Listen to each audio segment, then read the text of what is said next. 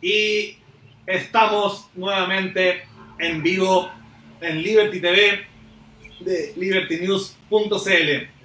Hoy día tenemos un gran, gran, gran invitado de un canal que probablemente, bueno, a nosotros de todas maneras nos ha inspirado y probablemente ha inspirado a muchos de los que, de los liberales en Latinoamérica que han intentado, ¿cierto?, entrar en esta, en el mundo de YouTube, las redes sociales, la discusión política.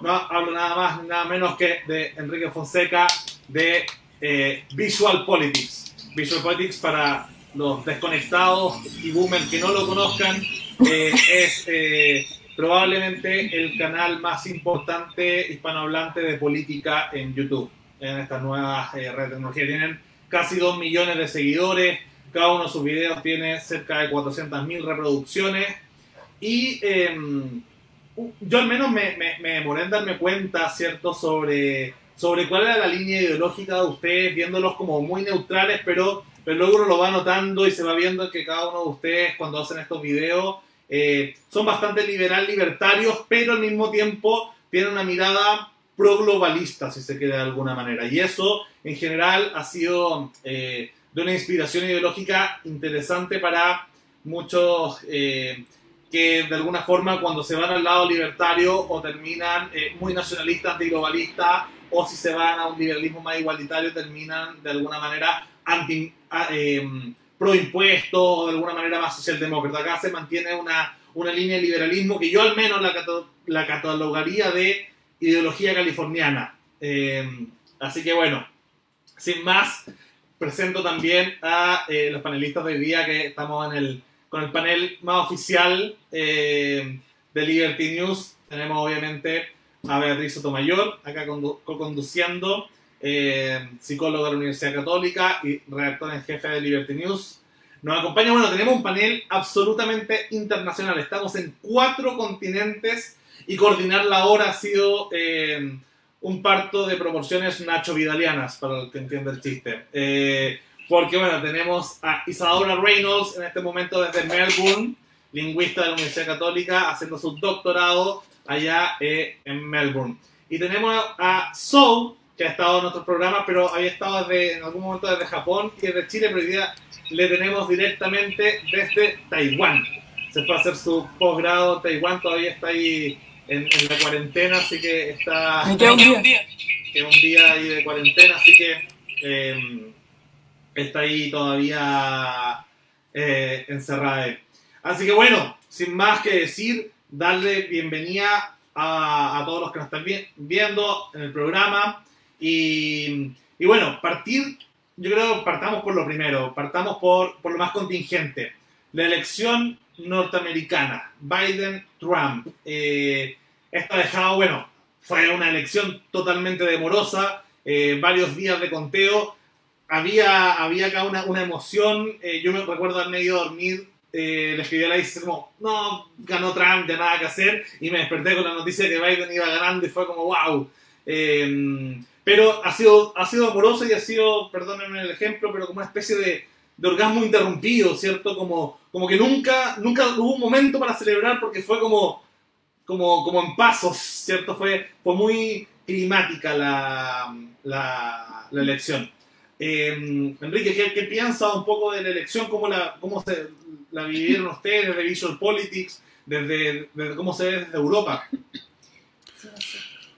Bueno, pues desde Visual Politic eh, la vivimos con muchísima pasión. Te puedo decir que mis compañeros eh, llenaron la casa de banderas, estuvieron, estuvieron viendo, viendo las elecciones hasta, bueno, ellos no se acostaron. Yo me acosté a las 6 de la mañana aquí en Europa, porque estuve viendo todo, viendo todo el proceso electoral. Por aquí un comentarista dice amañado como siempre. Eh, bueno, yo estuve hasta las 6 de la mañana, me acuerdo que hice nachos y estuve pues como el que se ve, yo qué sé, la Super Bowl o un Barça Madrid. La verdad que fue increíble. Y bueno, pues no sé, mm, lo vemos como yo creo que un buen resultado. O sea, creo que puedo decir que desde Visual Politics, hombre, no, no, normalmente no hacemos campaña por ningún político, ni somos un medio apartidista, no somos partidarios de nadie ni detractores de nadie. Pero hombre, creo que estaba claro que mm, Trump en general nunca nos ha gustado y Biden nos parecía un candidato lo suficientemente moderado como para que no nos diera miedo. Creo que es un poco la mentalidad que ha tenido casi todos los americanos que han votado a Biden. No es que sea un político que levante pasiones. Nadie dice, oh, yo soy bideniano. Oye, a lo mejor en cuatro años Biden nos sorprende. Pero en principio nadie diría, nadie, nadie se pondría una camiseta con la foto de Biden. Pero bueno, mm, frente a Trump, pues, pues casi que yo creo que no sé, si se hubiera presentado esta cinta de carrocero de candidato gana, yo estaría contento, ¿sabéis? Como os digo. Entonces, eh, bien.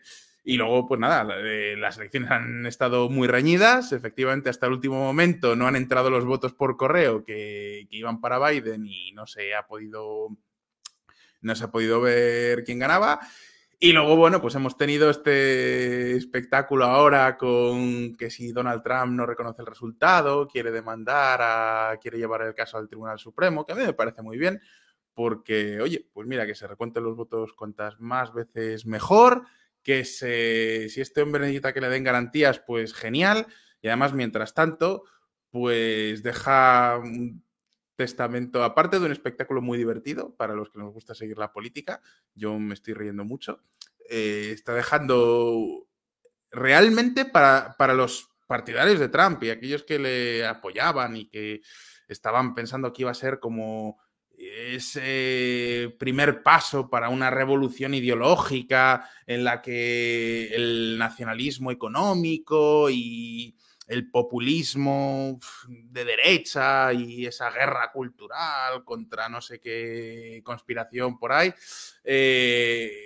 toda esa gente que pensaba que Trump iba a ser el primer paso, pues creo que, en fin, mm, están ahora mismo... Tienen razones para lamentarlo, porque no solamente ha perdido las elecciones, es que además el espectáculo que está dando es un testimonio tan patético que está enterrando su revolución ideológica. Quiero decir, dentro de un año no va a haber un republicano que, quiera seguir los pasos de Trump.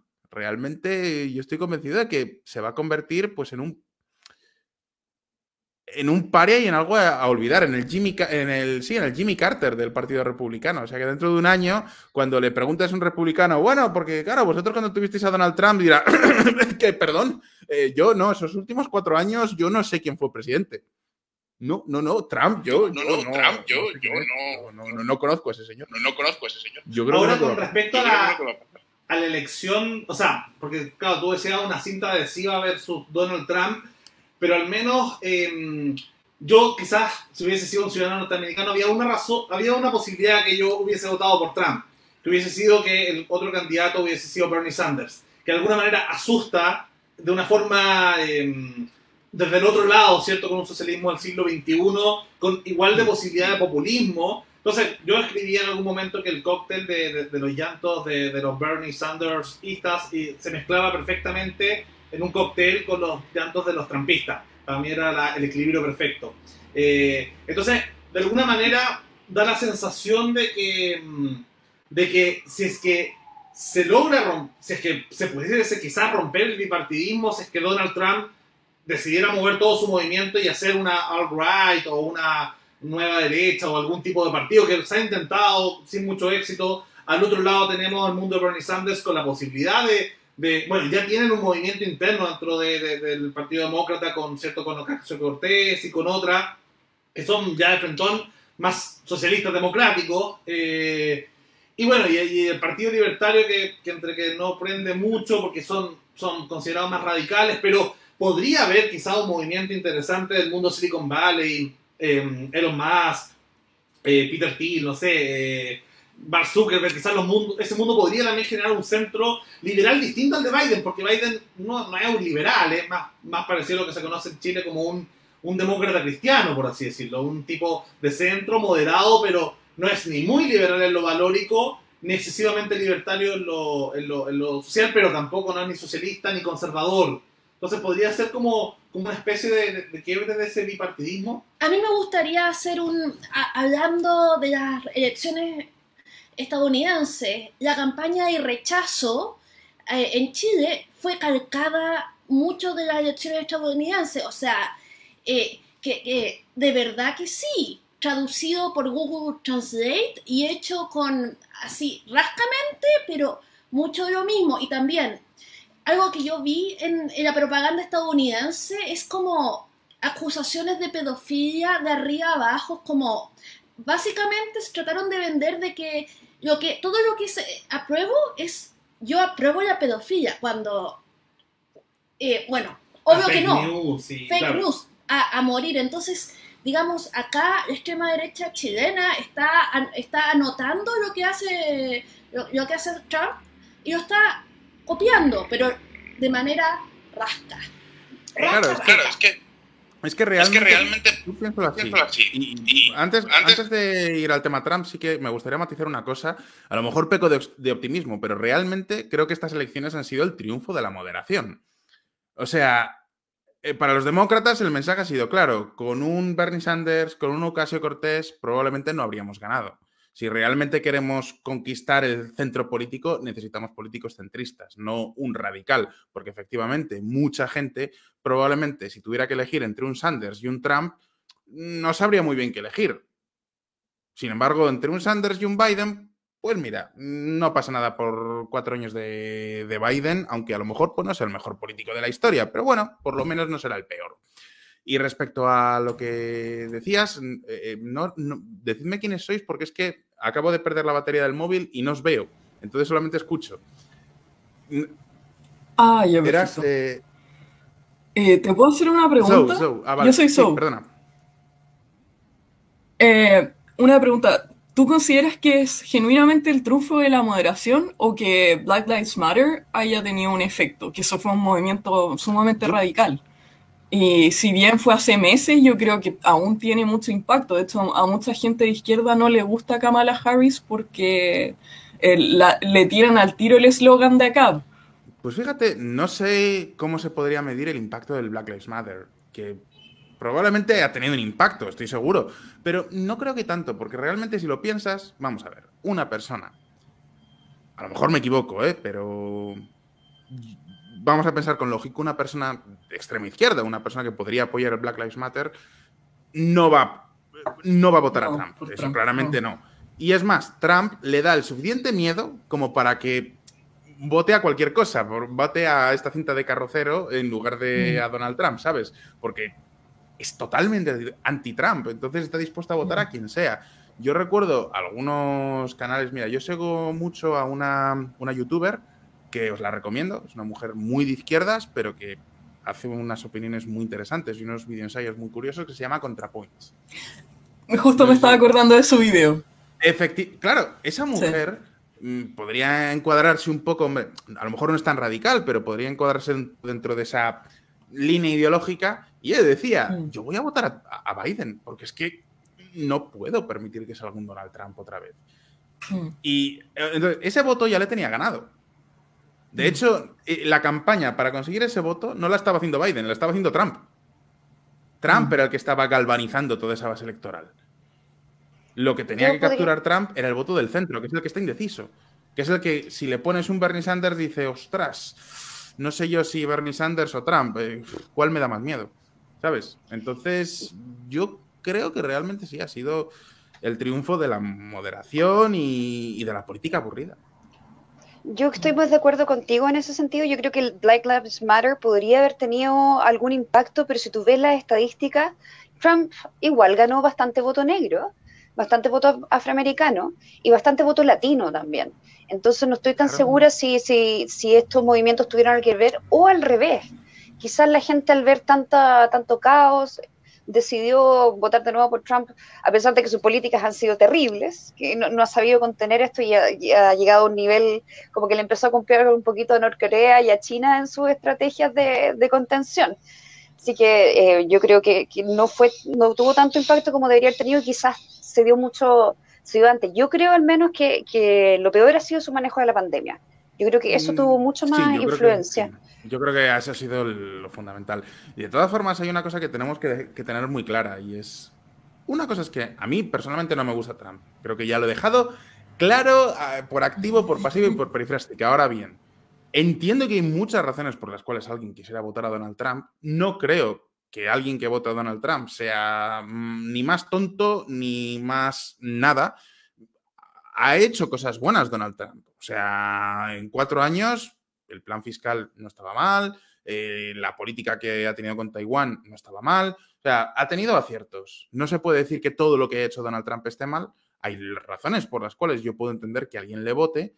Y lo que es más importante y lo que creo que es una buena lección que deberíamos aprender de Trump es que no podemos generalizar. Que eso de decir que como eres negro votas demócrata, como eres blanco eres republicano, como eres tal, a lo mejor eh, puede haber mayoritariamente, a lo mejor el 60% de la población afroamericana vote a candidatos demócratas o tiende a votar más a candidatos demócratas, pero no tiene por qué. Esa idea de decir, ningún negro votaría por Donald Trump, ningún hispano votaría por Donald Trump, aparte de una afirmación racista, porque es asumir que por tu raza ya tienes que pensar de una manera distinta, es estúpido porque cuando te vas al detalle descubres mm, que hay muchos matices por ahí.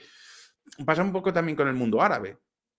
Cuando la gente empieza a estudiar política internacional, la primera idea que tienen es ver el mundo árabe como si fuera un todo en sí mismo. Todos los árabes piensan igual, más o menos. Pueden ser más o menos radicales, más o menos moderados. Cuando te pones a estudiar el mundo árabe a fondo, descubres que están los chiitas y los sunitas. Y que resulta que los sunitas y los chiitas se odian a matar.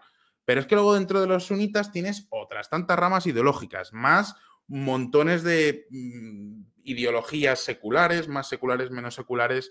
Algunas de ellas en algunos momentos pueden ser incluso más autoritarias. O sea, ha habido algunos momentos socialistas árabes que eran muy seculares y que podían ser tan autoritarios como muchas de las teocracias islámicas, otros que no. Te quiero decir que mm, eso de hacer generalizaciones, pues nunca, aparte de injusto, pues al final es hacerte trampas en el solitario. No vas a entender bien la realidad, no la vas vas a analizar bien la realidad, no la vas a analizar bien.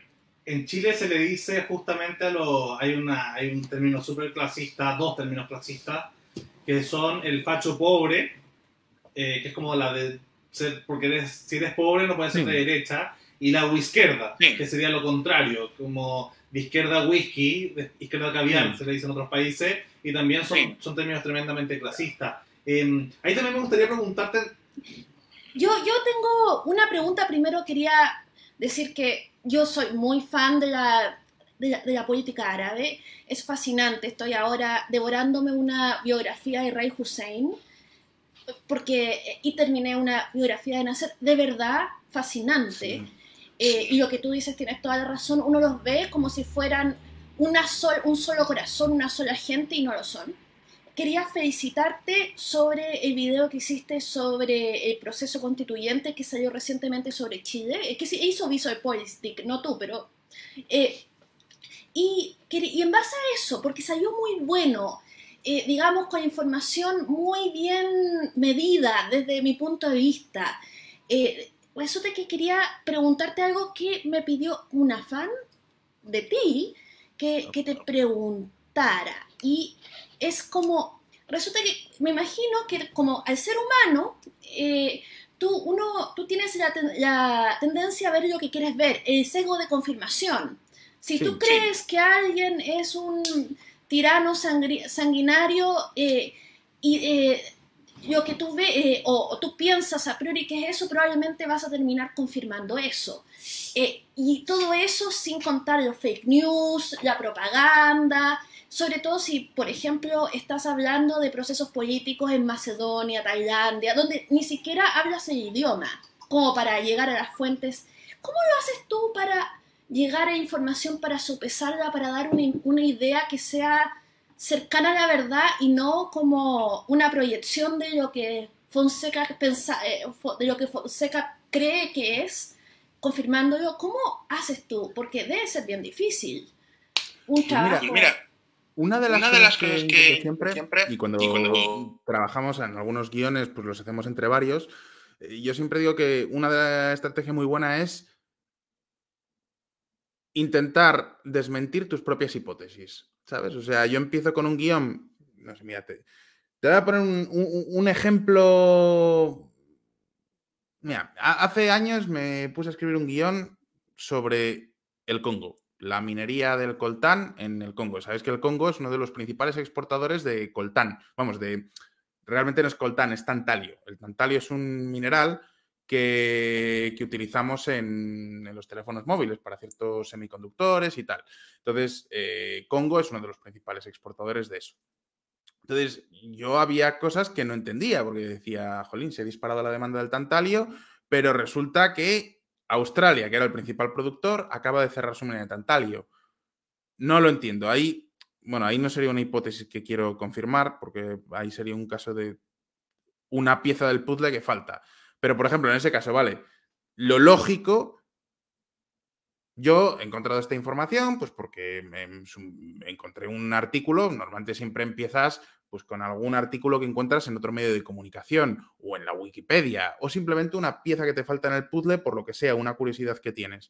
En el caso este del Congo, vale, bien, había leído sobre la minería del tantalio, había leído que habían tenido elecciones. Yo digo, bueno, vale. Entonces, la minería del tantalio, mira un poco más, ¿vale? ¿Qué otros productores hay? Y claro, ahí te encuentras con esa pieza que falta del puzzle y dices, vaya, ha crecido la demanda de esto, pero la principal mina de tantalio ha cerrado. ¿Por qué?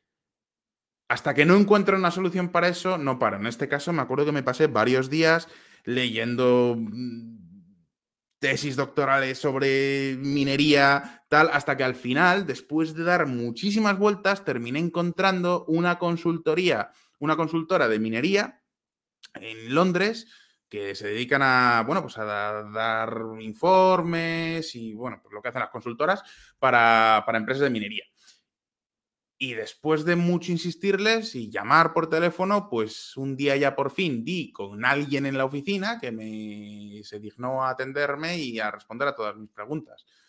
Y así salió ese vídeo. Otro vídeo, por ejemplo, que hablaba sobre el mercado de los alquileres de vivienda. Yo me preguntaba por qué el precio de los alquileres de vivienda está subiendo tanto en grandes ciudades. Claro, en principio la lógica sería decir, ha crecido la demanda, pero como hay un montón de leyes de, urbanismo, lo que en inglés le llaman las zoning laws, eh, hay poca, poca oferta, la oferta está restringida, hay mucha demanda, el precio tiende a subir. Con lo cual, si encontrar una ciudad donde el precio de la vivienda, el mercado de la vivienda esté liberalizado, lo más probable es que ahí los precios sean más bajos y la vivienda funcione. Resulta que no, Encontré un ejemplo, que es el de Estocolmo, donde el mercado está cautivo, está muy restringido, casi todas las viviendas son de protección oficial y sí que se da el caso de que el precio de la vivienda sube exponencialmente y es muy difícil encontrar una casa, pero sin embargo, el modelo de vivienda más barata y que mejor funciona, por lo menos para el, para el consumidor, es curiosamente Singapur y Viena, donde todo el parque de viviendas o prácticamente todo el parque de viviendas es público. Claro, ahí yo tenía una hipótesis que se rompe. La conclusión en este caso pues es muy poco libertaria, pero es que es lo que es. Claro, en ese caso, como no lo entendía bien, pues también terminé llamando por teléfono a gente random de Viena, gente random de Estocolmo, preguntando en Twitter, oye, ¿alguien de Viena quiere contestar? Eh, al final terminé llamando al Ayuntamiento de Viena, teniendo tres entrevistas con funcionarios del Departamento de Urbanismo del Ayuntamiento de Viena. O sea, yo he hecho llamadas telefónicas absolutamente random. Esa es una de mis fuentes de información. Otra, pues efectivamente, los medios de comunicación, los datos macroeconómicos, que en muchos casos, hombre, pues el Fondo Monetario Internacional publica regularmente estadísticas macroeconómicas, la CIA publica estadísticas macroeconómicas, pues eso también te sirve, si sabes leer esos datos, vas a encontrar, vas a encontrar muchas, muchas, vas a poder sacar muchas conclusiones. Y luego muchas veces, a medida que ya vas conociendo gente y te vas relacionando, llega un momento donde la, la gente te, te ayuda un montón. O sea, yo, ya te digo, entrevistas a consultores, mm, tengo una amiga que es china, trabaja en un banco chino, Y, muchas veces pues me, ha contado, Jolín, pues mira, ahora mismo hay un interés eh, por parte del gobierno chino de invertir en tales países y ya a partir de ahí pues empiezas a buscar, ¿sabes? Isa, Isa, ¿tú querías preguntar algo? ¿Eh? Sí, iba, iba a ir por eso mismo sobre lo que estabas mencionando tú, porque cuando uno realmente quiere llegar al fondo de algo, tiene que hacer lo que estás haciendo tú, de, que es una cosa de un trabajo digno de, un- de un, de un espía que tiene que llegar al No, fondo del asunto. no es espía, esto Pero ¿cómo ves es, tú? Bueno, pues Eh, investigación. Investigación, investigación de campo de estar metido. Pero este es el problema. La mayor parte de la gente eh, no se va a dar el tiempo de hacer eso. Eh, es muy poca la gente que, que realmente dice, sale más allá del titular. Hoy en día estamos con, este, esta sobredosis de información, donde la mayor parte de la información uno se queda en el titular. Eso es todo lo que lee. Se queda en el titular y eso es lo que comparte. Me pareció que un, un amigo nuestro en algún grupo de WhatsApp compartió un titular diciendo que, no sé, en Michigan el hecho que hayan usado Sharpie se estaba invalidando los votos. Lo abrí, lo leí y decía todo lo contrario. ¿Tú crees que se ve en el futuro que, eh, pensando en cómo se ha desarrollado el periodismo últimamente, que tienen que hacer clickbaits? Porque ya que todos estamos acos- acostumbrados a la información gratis, ninguno está dispuesto a, a suscribirse al New York Times para tener buena información.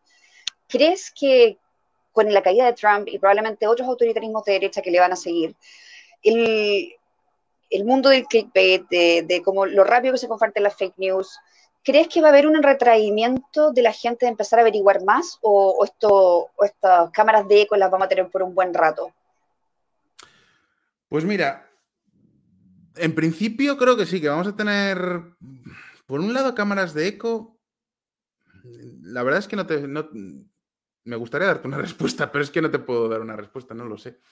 O sea, efectivamente existe el fenómeno de las cámaras de eco, efectivamente hay mucho clickbait, hay muchas noticias falsas, incluso en algunos casos directamente falsas, que se comparten por, por internet y como la gente muchas veces quiere creerse lo que confirma su punto de vista, pues antes se va a creer lo que, aunque sea una verdad totalmente, mm, aunque sea algo que es falso mm, y que sea claramente falso, que no hace falta ser un lumbrera para darse cuenta, bueno, siempre y cuando confirme su punto de vista se lo va a querer creer. Eso ha existido siempre, ahora parece que es una tendencia que se da cada vez más.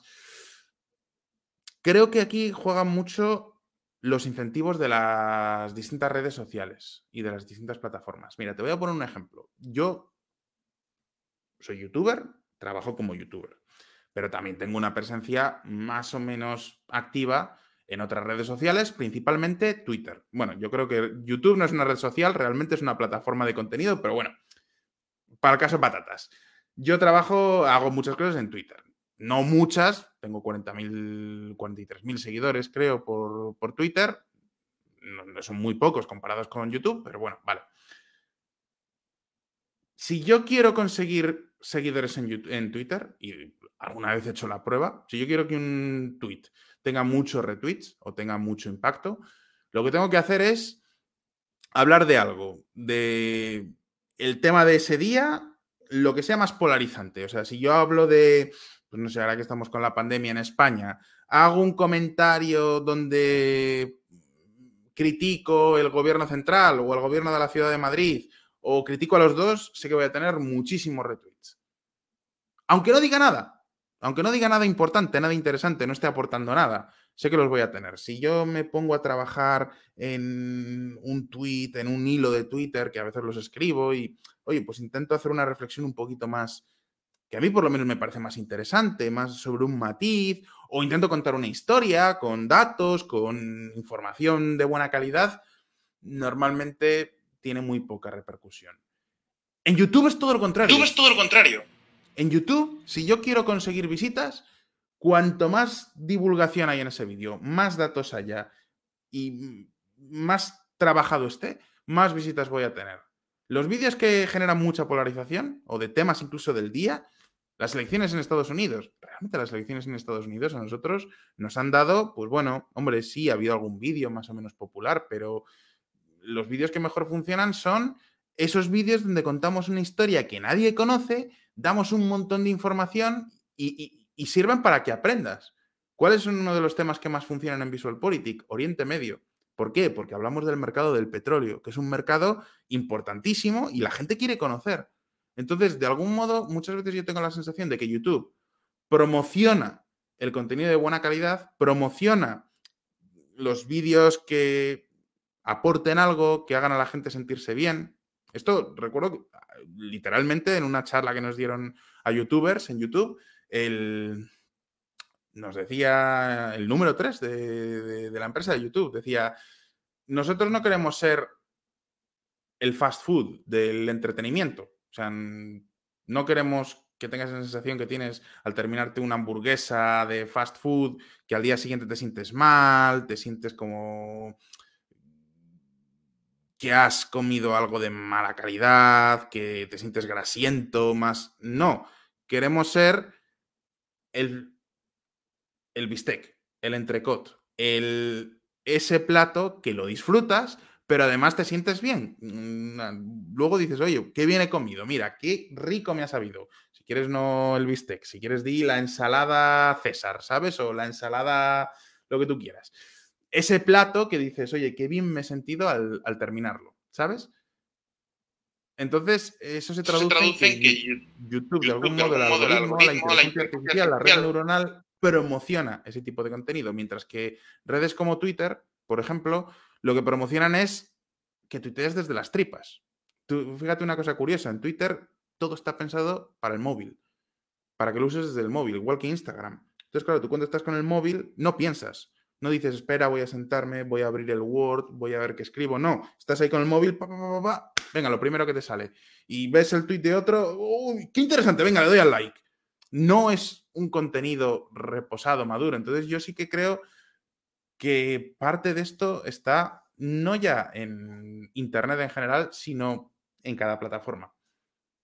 Muchos de los personajes, al menos de los intelectuales chilenos, en Twitter tienen sus versiones con de bajo coeficiente intelectual. O sea, uno ve tipos que escriben libros brillantes eh, y, y, en el momento que uno los ve, sus tweets son realmente como ¿Qué, qué persona, bueno, en Chile decimos muy cierto, no sé cómo sería en otras partes, en otros idiomas, pero, pero es como, es la versión inculta de sí mismos y es un personaje particularmente así. Oye, es que, es que, Twitter, lo, comenta. Yo lo cerré hace dos años, cerré mi Twitter por, por tóxico. Era una relación muy tóxica eh, en, en, en era, era, eran era el más matón, más sube. Eh, sí, sí. Yo quería preguntarte, cambiando un poquito de tema. y, al revés, al revés ¿eh? o sea, te vas a encontrar, a, mucha, gente, en, en, Twitter, Twitter que tiene un montón de seguimiento, en, Twitter, y luego vas, a, los vídeos de YouTube y dices, pues, si nadie te ve. Quería preguntarte por la. Bueno, tú ya no, no estás en España, estás en Praga, eh, pero imagino que gran parte de tu, de tu corazón está todavía en, en España y tú mismo fuiste en algún momento asesor político, eh, de, me imagino de gente del PP. Eh, ¿cómo, ¿cómo, ves tú y, dónde está también tu, tu corazón al respecto a la, a la, política interna, tanto española como, como europea? Eh, estoy pensando porque en España se dio, se dio el tema del fenómeno ciudadanos que de alguna forma fue una, un referente liberal que que, es lo que en Chile muchos buscamos, eh, un grupo liberal que puede independizarse de los conservadores o los típicos liberales en lo económico, pero conservadores en lo moral, que me imagino que, que sigue representando al PP y que de alguna manera ahora Vox eh, tira, incluso se lleva a muchos libertarios, como también ha pasado en Chile, hacia esta extrema derecha, que yo creo que lo que principal los lo diferencia de los liberales, tanto en Chile como en España como en Europa, es justamente esa, ese tema globalismo, nacionalismo, si se quiere. Eh, y cómo se ve también en la elección europea la diferencia entre, entre el PP europeo, ¿cierto? Que es donde está Merkel también, eh, con, eh, con los, ¿cómo se llaman ahora? Renew Europa, ¿cierto? el, grupo de Macron y, compañía. ¿Dónde, ¿Dónde te ves tú más identificado y, y, cómo ves el accionar como interno de la política europea y española? Pues mira, pues mira yo soy muy pesimista con España y moderadamente optimista con Europa. Yo me fui de España porque estaba desencantado con lo que estaba haciendo el PP en aquel momento. O sea, yo trabajé para el Partido Popular, pero además, oye, yo estaba convencido de que, oye, este partido puede funcionar, puede sacar a España de la crisis. Lo que vi es que si los socialistas nos metieron en el hoyo, el PP puso los clavos del ataúd. Entonces, no tengo ningún tipo de simpatía ahora mismo por, por el Partido Popular. Con Ciudadanos me ha pasado que era un partido que, bueno, pues no tenía malas intenciones. En su momento me llamaban la atención, pero es un partido de gente...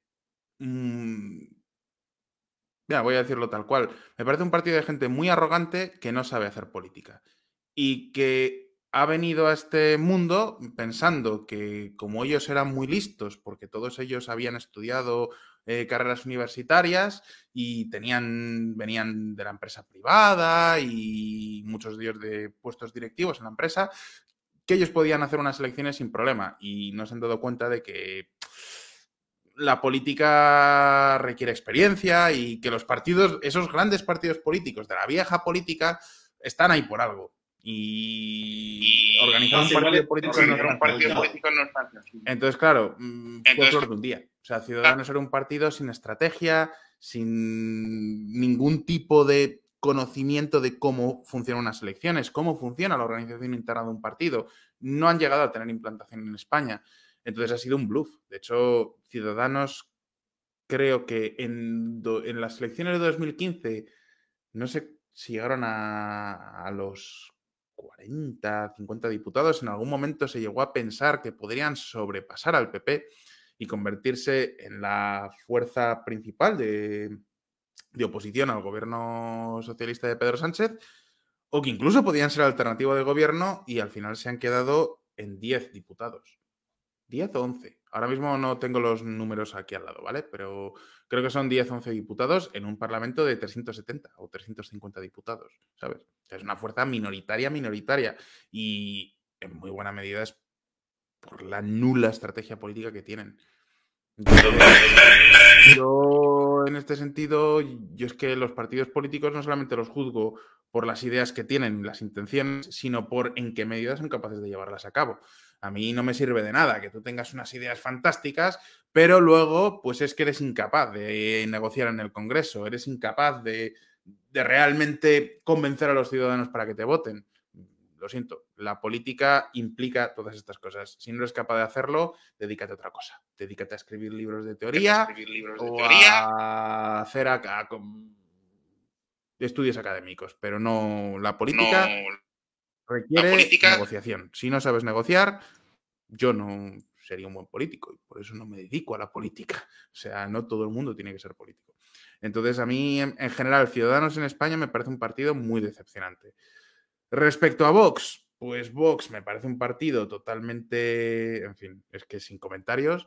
Podemos tres cuartas de lo mismo. Me parece que son más de... Eh, son las dos caras de la misma moneda, populismo, uno de extrema izquierda, otro de extrema derecha.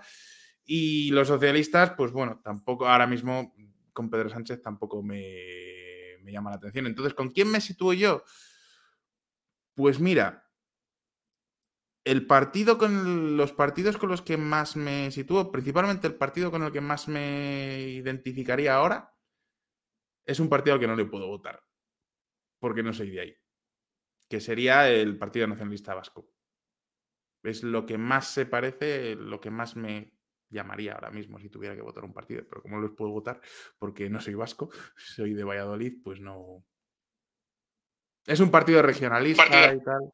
De hecho, yo creo que en parte, fíjate, yo creo que un camino que creo que podría funcionar en España y que sería, no creo que lo vea, pero sería bonito que ocurriera, sería a lo mejor partidos más regionalistas que defiendan los intereses de la región. Defiendan los intereses de la región.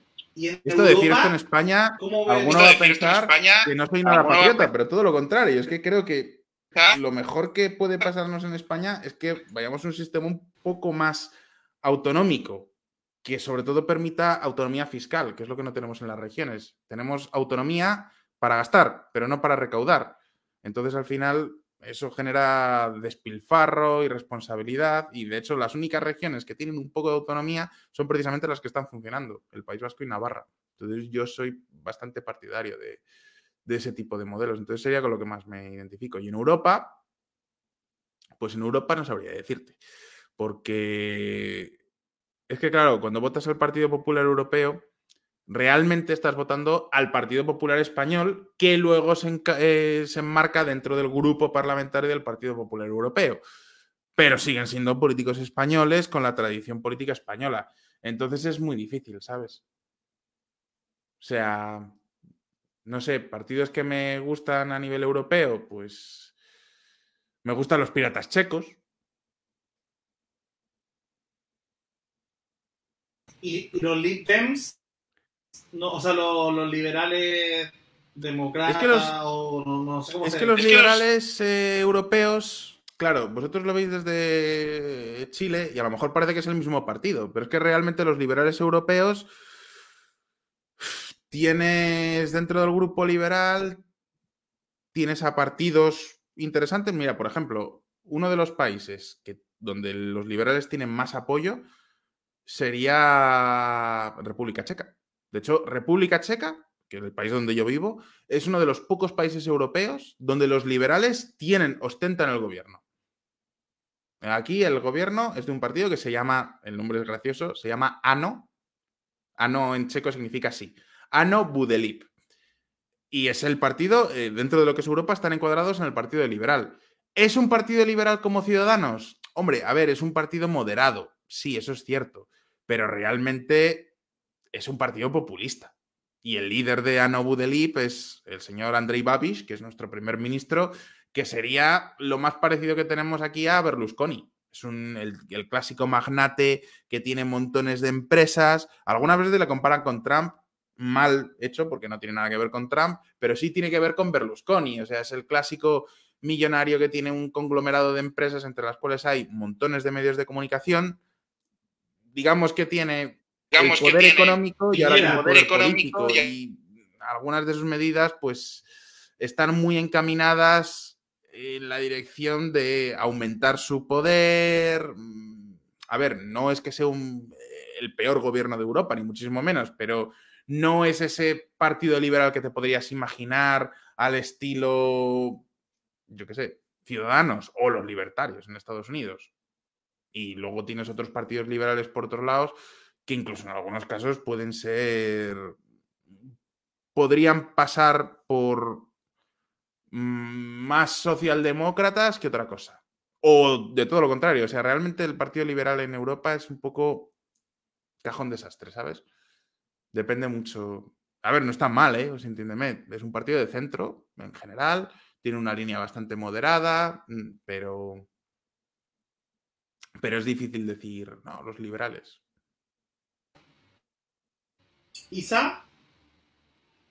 Hubo una pregunta en el público en algún minuto que, cambiando completamente de tema, perdón, eh, que estaban preguntando si es que eh, con esto que se vio de las elecciones, con este orgasmo tardío que, hablaba Lucas, ¿tú crees que hay opción ahora de que eh, el colegio de electores cambie, que viendo todas estas bueno, noticias diciendo que hubo fraude electoral, que esto, que lo otro, ¿hay un espacio para terminar con, el colegio electoral o algo así? ¿O, ¿Qué quieres decir? ¿O está demasiado intrincado en la, en, la constitución para elección presidencial? ¿Se ve que eso vaya a cambiar? Porque está cuestionado, por ejemplo, California no lo quiere hace rato, pero también hay en Estados Unidos una reverencia bíblica Hombre, está cuestionado principalmente por los demócratas. O sea, realmente el sistema de colegio electoral ahora mismo a quien beneficia es a los, a los republicanos. Por eso Donald Trump en las anteriores elecciones, sacando menos votos que Hillary Clinton, ganó las elecciones, porque el sistema de colegio electoral lo que promociona, lo que prima por encima de todo es que las regiones. Por eso, un... Claro, los californianos dicen, nosotros no, queremos voto, sistema de voto electoral, porque claro, California es el estado más California es el estado más poblado, con lo cual, pues sí, efectivamente, eh, en un sistema donde solamente contaran los votos populares, o sea, el voto de la urna, eh, California podría ser a lo mejor el 40% de los votos de una, de una elección, si todos los californianos se lanzaran a votar. Pero claro, entonces el peso de Wyoming, el peso, el peso de Kansas, de todos los estados del centro, pues se vería muy reducido. Entonces, bueno, pues sí, siempre ha habido ese debate. Claro, hay que distinguir entre varias cosas. ¿eh? Una cosa de todas formas es el colegio electoral. Es que, claro, por un lado está el sistema de colegio electoral, que es el que dice que al presidente quien le votan son los representantes del colegio electoral, que están elegidos en función de la población de cada estado. Pero luego está el hecho de que cada estado tiene sus distintas normas sobre cómo repartir esa representación del colegio electoral. Entonces, Nebraska y Maine son los únicos estados de Estados Unidos que reparten los electores del colegio electoral que les toca proporcionalmente a los votos que han recibido. Por eso, Nebraska y Maine tendrán electores que elijan a Trump y electores que elijan a Biden. El resto de los estados, y esto es lo que sí que es más complejo, pero esto no es exactamente el sistema de colegio electoral, es una decisión que cada estado a título individual ha tomado.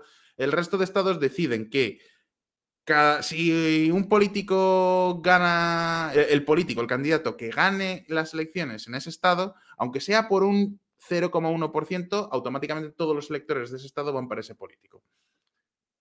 Que eso es lo que realmente es llamativo. El colegio electoral realmente es un sistema que no es único de Estados Unidos en España tenemos algo parecido. Lo que cambia es eso, que el hecho de que en cada provincia... No, sé si me estáis entendiendo, si lo estoy diciendo bien. Eh, eh, no, no, no escucha. El... So, hay una pregunta ahí justamente por el tema Taiwán y me gustaría que, que lo tocaras justamente tú y después Fonseca porque han hecho varios programas en Visual Politics sobre el tema Taiwán y eh, está está ardiente el tema, ¿cierto? Está, hasta ahí, eh, está ahí los ojos de, qué va a hacer Estados Unidos, si se va, va a acabar con esta regla como ambigua que tienen sobre la defensa o no. Em, hay todo un tema ahí con, con, que China ya está cada vez más prepotente. ¿Cómo lo ven?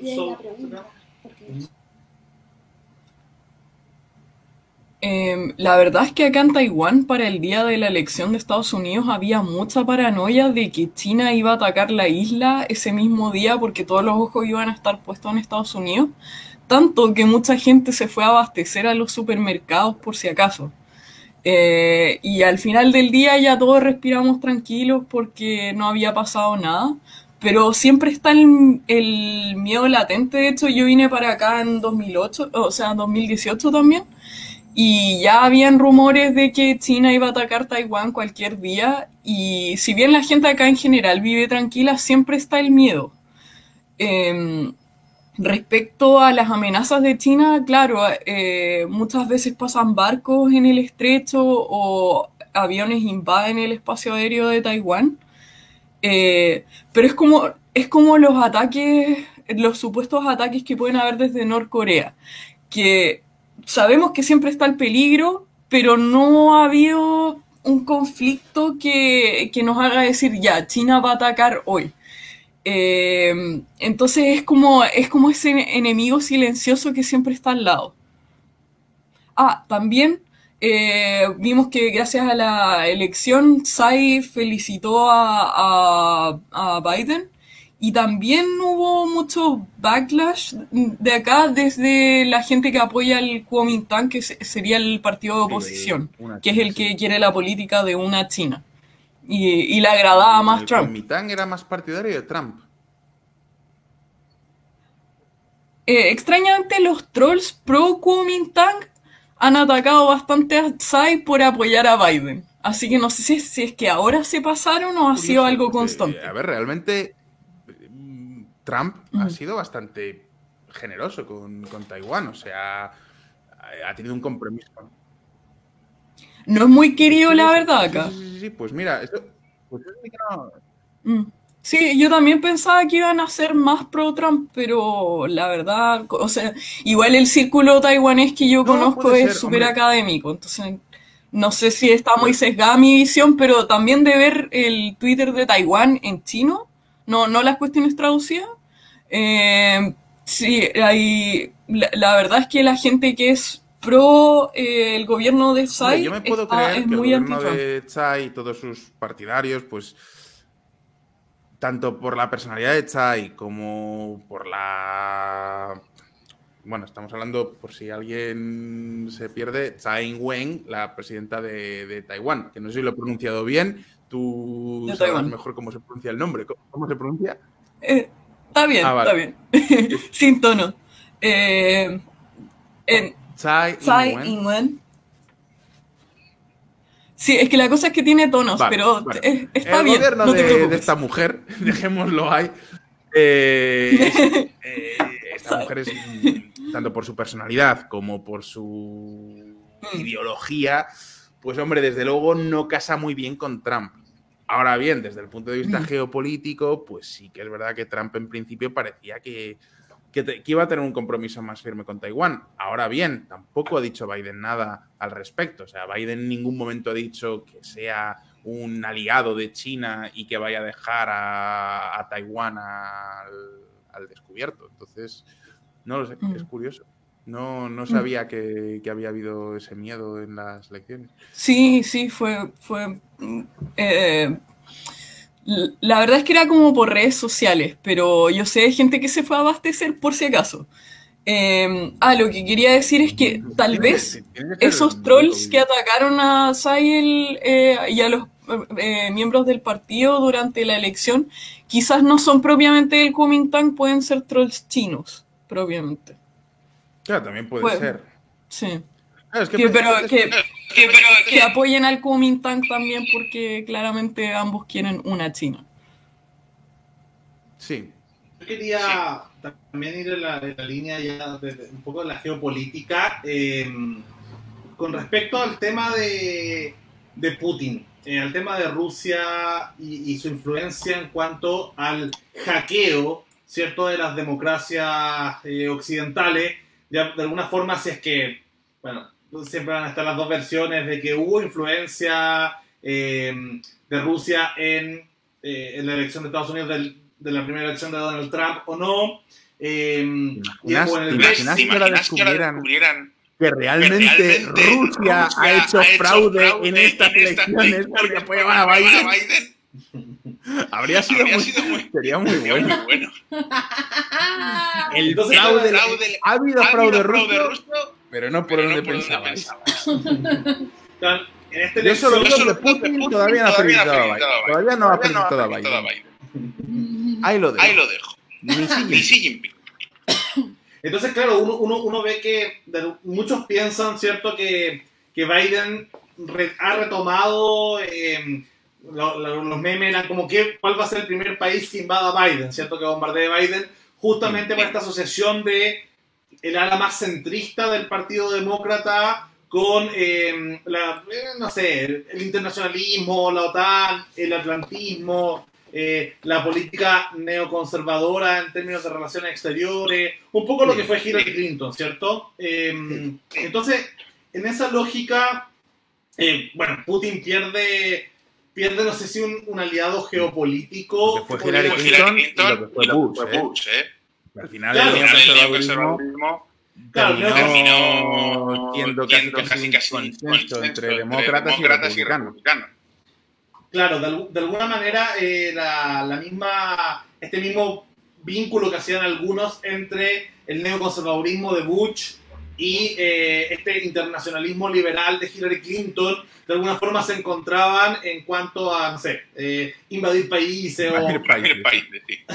todo, todo- todo ese meme en el fondo, ¿cierto? De este centrismo, de este deep state. eh, de alguna forma ese deep state ahora se recupera, eh, se, se vuelve a obtener eso, va a haber mayor colaboración de este deep state eh, con, un, con un Biden razonable con, el, con, con ciertos moderados del Partido Republicano, las relaciones con Europa, eh, con la OTAN, ¿cierto? Con, con esa parte como, como que se sintió muy abandonada por el aislacionismo de Trump. Eh, con respecto a Rusia, a la influencia geopolítica, al soft power y el hard power de Rusia, ¿cómo se ve el escenario? ¿Cómo ve el escenario eh, para el futuro? Ya que ahí la Isa hablaba de, espías eh, de forma metafórica, un poco hablando de espías, ¿cómo se ve el tema de, de Rusia, Putin, la geopolítica, con este nuevo escenario o volver al escenario que teníamos? Eh, previos a el Brexit y Trump, eh, donde parecía que el orden internacional temblaba y se hundía como la Atlántida.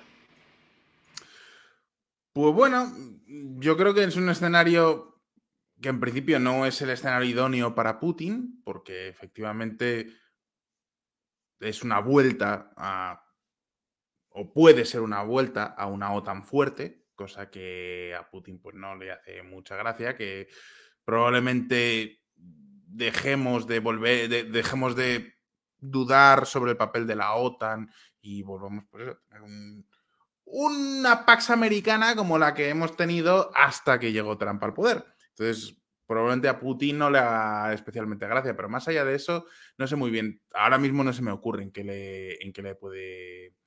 en qué le puede influir. Y sí, es verdad, eh, Rusia tiene un hard power y tiene un soft power muy importante, no en Estados Unidos, o sea, aquello que decían los demócratas en 2016 de que la influencia rusa en las elecciones, pues bueno, una estracanada como la que dicen ahora los, los republicanos, de que las elecciones han sido un fraude. Pero, pero sí que es verdad que Putin, donde ha tenido mucha influencia, es en todo lo que es el que fue el espacio soviético. Y un sitio donde me llama mucho la atención, antes que hablábamos del tema de las fake news, son los bálticos.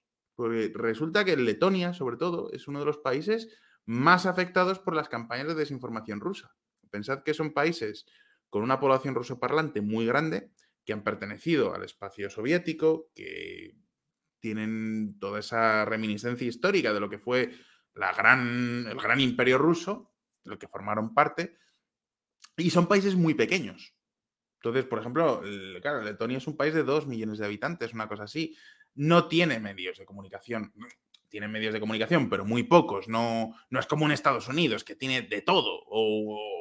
Un Francia o un España que, o Chile, que tenemos periódicos, televisiones, tal, claro, en estos sitios a lo mejor tienen dos, tres periódicos. Y no son especialmente grandes, porque no hay suficiente mercado como para contratar una plantilla de 300 periodistas. Entonces ahí sí que puede llegar Rusia con Rusia Today o con los bots del gobierno ruso y decir, me voy a comer la competencia y convertirse en medios de referencia. Entonces ahí sí que tienen un soft power muy importante y bueno, pues ahí es, creo que es una cuestión más europea, más, ahí el, el, rol es más Europa que Estados Unidos, pero más allá de eso, es una figura muy interesante Putin porque genera, pues sí, mucha fascinación, tanto entre la extrema izquierda como entre, como entre la extrema derecha, pero, pero más allá de eso, realmente el peso de Rusia cada vez es más, pequeño. O sea, es un país, tiene un ejército muy grande, sí que es cierto, tiene mucho gasto militar, armamento bastante avanzado, pero fuera parte del ejército, económicamente es un país de 150 millones de habitantes con un PIB más pequeño que el de Italia. Entonces tampoco... La influencia rusa yo creo que parece más de lo que realmente es antes de darte la, la, la, palabra, Isa, porque justo con lo que decías de RT, eh, está este personaje, la Ina Afinogenova, no sé cómo se pronuncia el, el, sobrenombre, pero esta chica muy guapa. Ah, la de ahí les va. La de ahí les va. Claro, ¿cierto? Ah. De, de, de ah. RT, que, que de alguna forma yo lo he visto en algunos medios, en algunos comentarios en redes sociales, que, que contraponen los videos que hace ella con los que hace Visual Politics, como si fueran eh, en, el, ¿En, el, ¿En, en, el mapa de Nolan, como si ustedes fueran como las contrapartes, como la, la misma cara, de, o sea, la, Visual Politics para el mundo OTAN occidental, por así decirlo, eh, muy pro libre comercio, pro libertad democrática, eh, pro, no sé, libertades morales, contra Sí. eh, Rusia Today y ella que, que en el fondo defienden un ideario mm, populista, socialista, eh, o- conservador en lo moral y bastante A ver, autoritario. a ver, realmente, Realmente es que es que lo bueno que lo tiene bueno que Russia Today es que se les nota enseguida. A ver, Russia Today no tiene ideología. La ideología de Russia Today es lo que necesite en ese momento el Kremlin. Punto pelota. Cuando el fracking se practica en Rusia, es que, es que literalmente con el fracking se puede ver, si tú buscas imágenes de explotaciones de fracking en Rusia, vas a encontrarte eh, artículos y, y reportajes en Russia Today contándote, mira qué bien, qué tecnología más fantástica tenemos en Rusia para explotar el petróleo, somos los mejores, cómo mola la tecnología rusa, somos la leche. Cuando hablan de fracking en Australia, en Estados Unidos, es como, Dios mío, mira, desastre ecológico. Lo mismo te pasa con todo, o sea, Rusia Today es, no hay ideología, es, bueno, pues lo que necesita en ese momento el, el gobierno ruso, no es un medio de izquierdas, no es un medio de derechas puede haber sido un día, si les conviene, pueden defender una postura que pueda parecer de izquierdas, pero al día siguiente, pues defienden una postura que pueda parecer de derechas. Es verdad que son estatalistas, son muy estatales, les gusta la economía dirigida, porque, oye, pues no deja de ser un poco el lezos de todo Rusia, eh, independientemente de quién gobierne, pero, pero ya está. Entonces, pero no, mira, me parece curioso que nos pongan ahí en el otro lado del espectro con, con esta buena mujer. Bueno, con esta buena equipo Equipo de redacción que tendrá detrás. A mí me, me- una cosa que me hace mucha gracia, sí que, sí que hay algo que me sorprende, que es el interés que tiene Rusia en apelar, o Rusia Today, en apelar al mercado hispanoparlante. Porque podría entenderlo en alemán, podría entenderlo en, bueno, por supuesto en ruso, claro que sí. Eh, podría entenderlo en chino tal vez, o en inglés, pero ¿por qué tanto interés en Latinoamérica? Yo creo que estás tratando de armar las antiguas alianzas. Como en algún minuto tuvimos nuestros gobiernos más bien socialistas, de corte socialista, que todavía están en Venezuela, yo creo que todavía están viendo si se puede, se puede reformar este, esta, esta guerra fría que existió en algún minuto. Y con eso mismo te quería hacer una nueva pregunta, porque Biden creció en la. Guerra Fría, él es anticomunista, es absolutamente anticomunista, va a ser anti-China, va a ser anti, eh, o, o por lo menos va a tratar de, de- de recuperar la hegemonía norteamericana eh, eh, en contra de lo que está, lo que tiene ahora China. Tú ves que ahora en el escenario post pandemia, porque digamos que, que la imagen de China en el extranjero eh, se vio desplomada por su mal manejo de la, de la pandemia, o más que Sí. nada porque es básicamente culpa del gobierno de Chile y su mala, eh, mala administración de cosas como los mercados mojados, que nos puso a todos en esta situación. ¿Tú crees que ahora, teniendo a Biden, que claramente no va a tener una política muy pro-China, eh, menos proteccionista claramente, eh, la imagen de China al extranjero, eh, por ejemplo, Australia ya le está haciendo la pelea duro a, a China, porque China también eh, trató de hackearle, ¿cómo se llama?, los computadores del gobierno, tiene mucho soft power dentro de Australia y recién se están dando cuenta un poco de eso, y China los está castigando económicamente, bloqueándole algunas exportaciones, pero cuando le volvió la exportación de carne, la compró Estados Unidos. Entonces, ¿tú ves una reconfiguración donde vamos a estar todos un poquito más en contra de China, donde se va a aplacar un poco su influencia mundial? ¿Se ve eso en el futuro? Mira, yo ahí creo que eso es una de las, uno de los triunfos, vamos a decir, de Trump. Y una de las pequeñas, no sé, mm, retazos ideológicos que ha dejado por ahí y que le van a sobrevivir, o por lo menos parece que le, que le van a sobrevivir, que es Trump fue el primero en señalar a China y decir, ojo, que estamos comerciando con una dictadura y que no está siguiendo las normas de la ronda de Doha. Cuidado, que están robando propiedad intelectual, que tienen un. están haciendo dumping con sus empresas del gobierno, no es un competidor limpio. Trump fue el primero. Por supuesto, esto no es una defensa de la guerra comercial de Trump, ni muchísimo menos, pero al final todos los políticos fíjate, Justin Trudeau terminó también haciendo una guerra comercial contra, contra China, poniendo aranceles al acero. Y Justin Trudeau es el opuesto a Trump, o sea, no tiene nada que ver, es ideológicamente, es el día y la noche, y a nivel de personalidad también. Lo mismo pasa con Europa. Al final Europa también ha terminado plantándole la cara, plantándole cara a China. Mira lo que está pasando con el 5G. Al final todos los países han terminado poco a poco, parece que se crea un consenso de no aceptar el 5G de Huawei por todo el miedo que haya, que eso pues, pueda convertirse en una puerta para los espías. Entonces, yo creo que con Biden probablemente sigamos viendo Tal vez ya no una guerra comercial, sea una guerra fría de otra forma, pero la guerra fría con China la vamos a seguir viendo. Probablemente si Estados Unidos vuelve a tomar parte del TPP-11, se, formaría una alianza eh, económica súper grande que podría ser capaz de hacerle el contrapeso a China. Yo creo que eso ¿Tú sería, crees que con Biden quizás eh, volvamos a eso? Para mí, sí. O sea, para mí, bueno, de hecho, creo que el propio eh, Trump dijo que intentaría rescatar el TPP y creo que eso podría ser... O sea, para mí, de hecho, lo que más odio de Trump, el resto de declaraciones que ha podido hacer, ha podido dejar de hacer, realmente lo que más me dolió de Trump fue que echara por tierra el TPP y el TTIP. Porque creo que esos dos acuerdos habrían sido una pequeña revolución al estilo de, pues no sé, la creación de la Organización Mundial del Comercio, la creación de...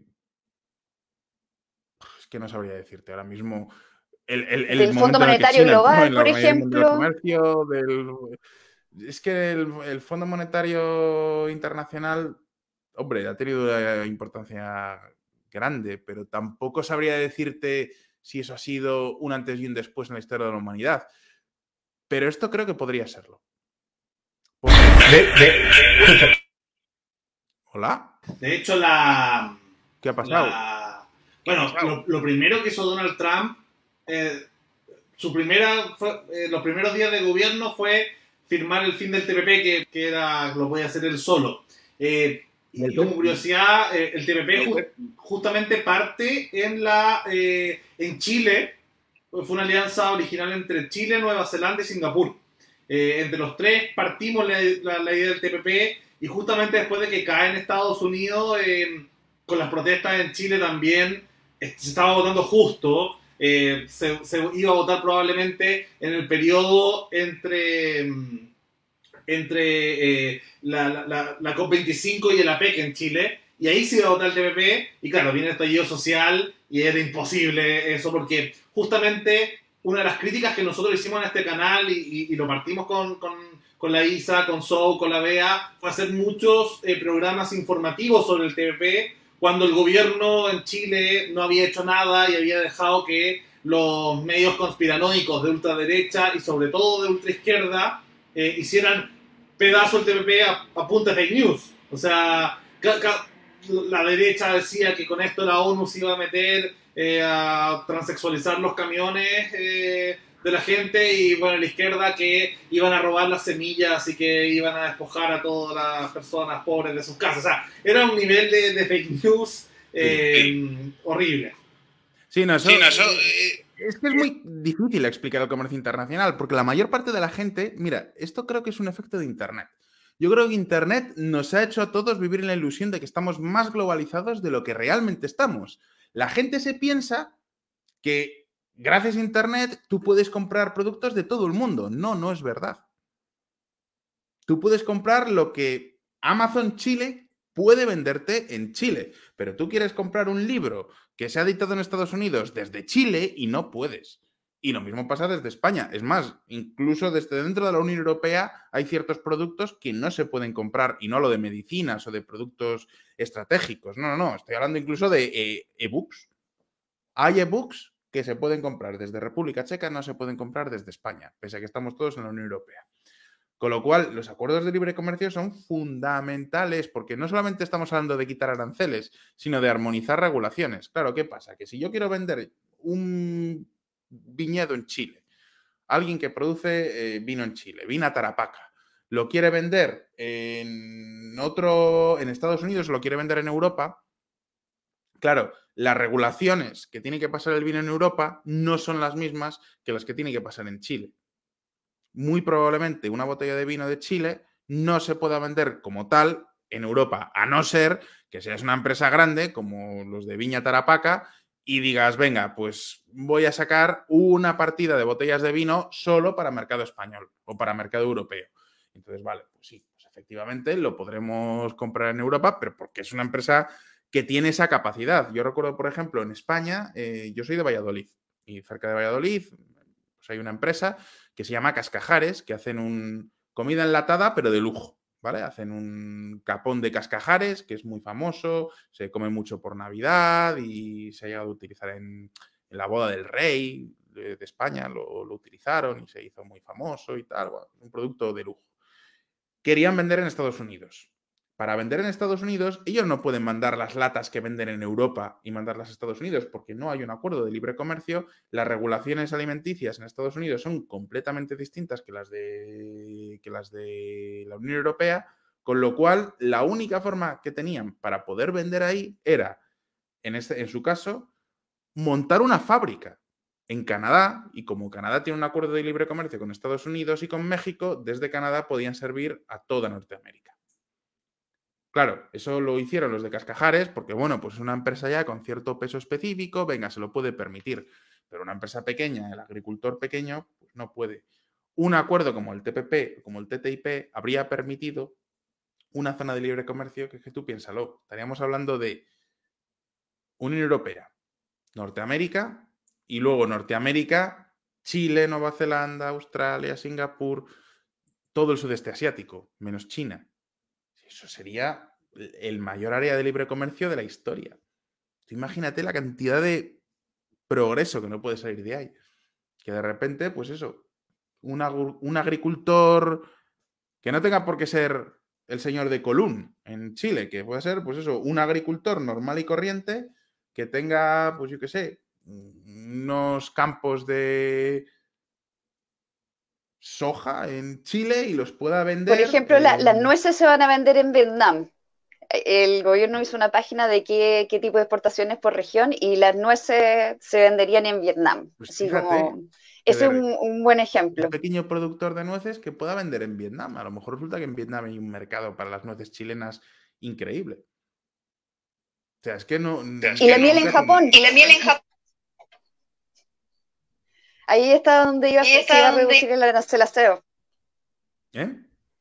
De la, de la, miel. O sea, son, son, cosas muy pequeñas que, claro, pues con una, con una eh, tratado de libre comercio, con una zona de comercio libre, tendríamos, podríamos vender nuestros pequeños productos de una manera que, que no se puede hoy en día.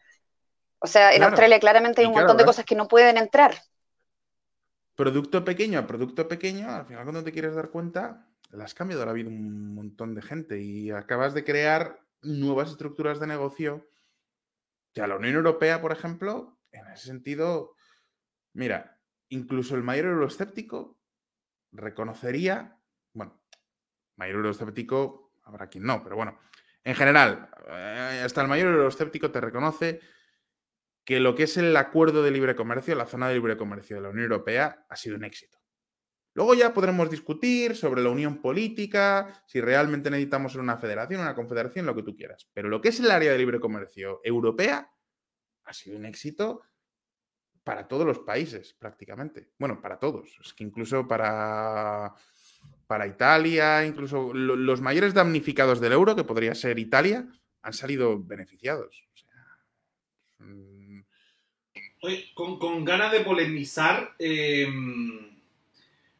el- una de las razones también por la que escribí para armar este programa fue justamente eh, este debate mm, que se, que se vira- viralizó súper fuerte con, con Agustín Laje, Sí. eh, que un- para los que no los conozcan es un eh, intelectual, divulgador de ideas eh, ultraconservador, que ha estado en Chile varias veces y justamente se ha juntado con la con la ultraderecha en Chile en todas sus versiones, los muy libertarios, los muy conservadores, los muy nacionalistas. Eh, y tuvieron un debate súper interesante, sobre todo en cuanto a epistemologías. O sea, eh, había una, una, una distinción de, sobre la verdad muy, muy diferente. O sea, eh, y ahí, bueno, lo hablábamos fuera de cámara sobre, sobre dónde uno puede encontrar cierto, eh, más allá de, claro, todo, todo este trabajo eh, investigativo, cuasi periodístico, que se decía eh, espionaje casi, eh, cierto, de, que haces tú, pero, pero también los medios, eh, los medios tradicionales, de alguna manera, han, los grupos extremos han empezado a dudar.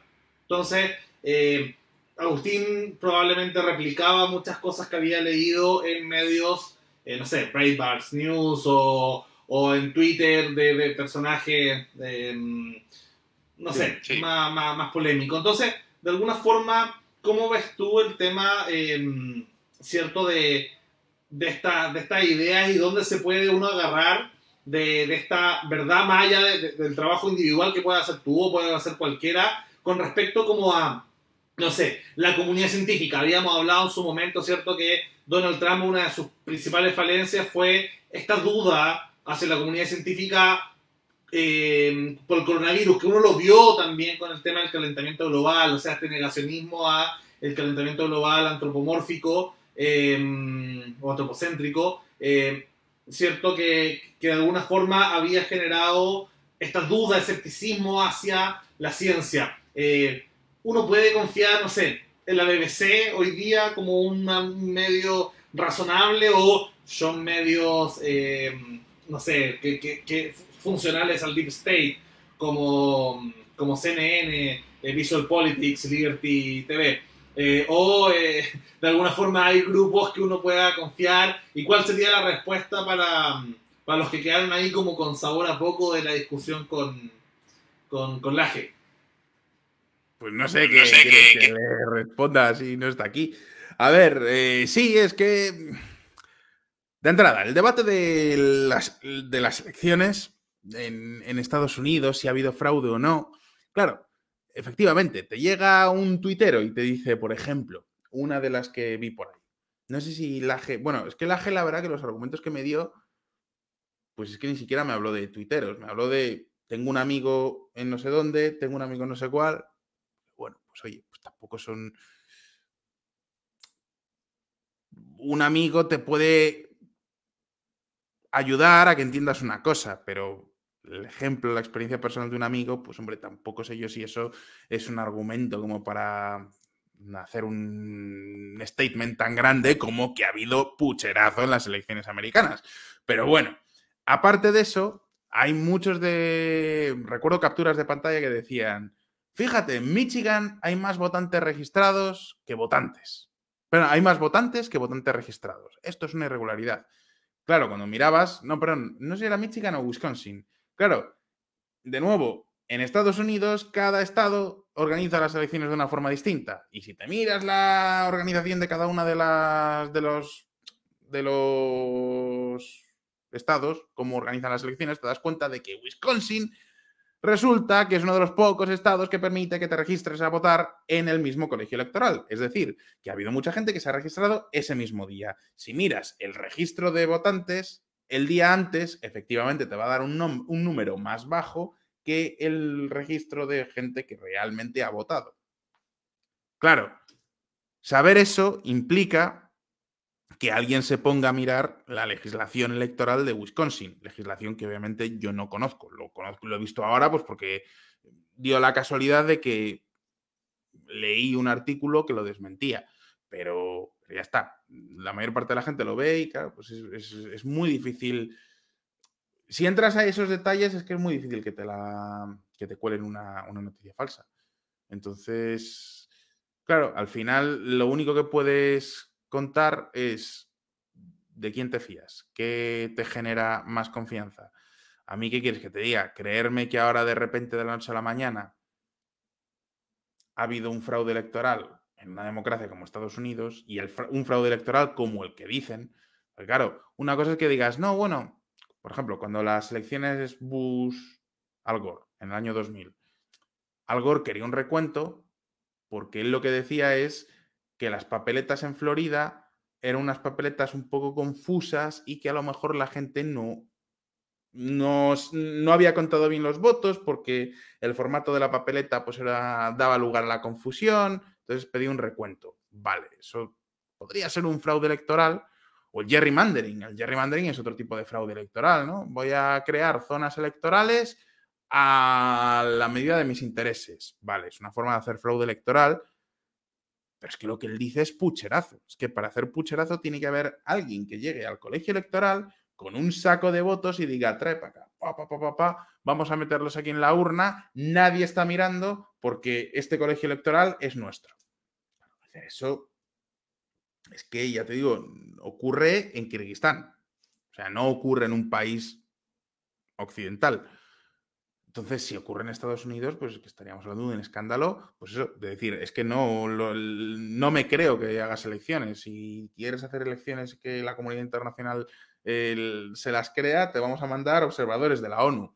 Hombre, chico, ¿qué quieres que te diga? Creerme eso me parece un poco... Además es que me parece una contradicción, porque este hombre Agustín Laje, por lo visto, y es un defensor de Trump acérrimo. Él considera que Trump es poco más o menos el Mesías. Vale, fenomenal.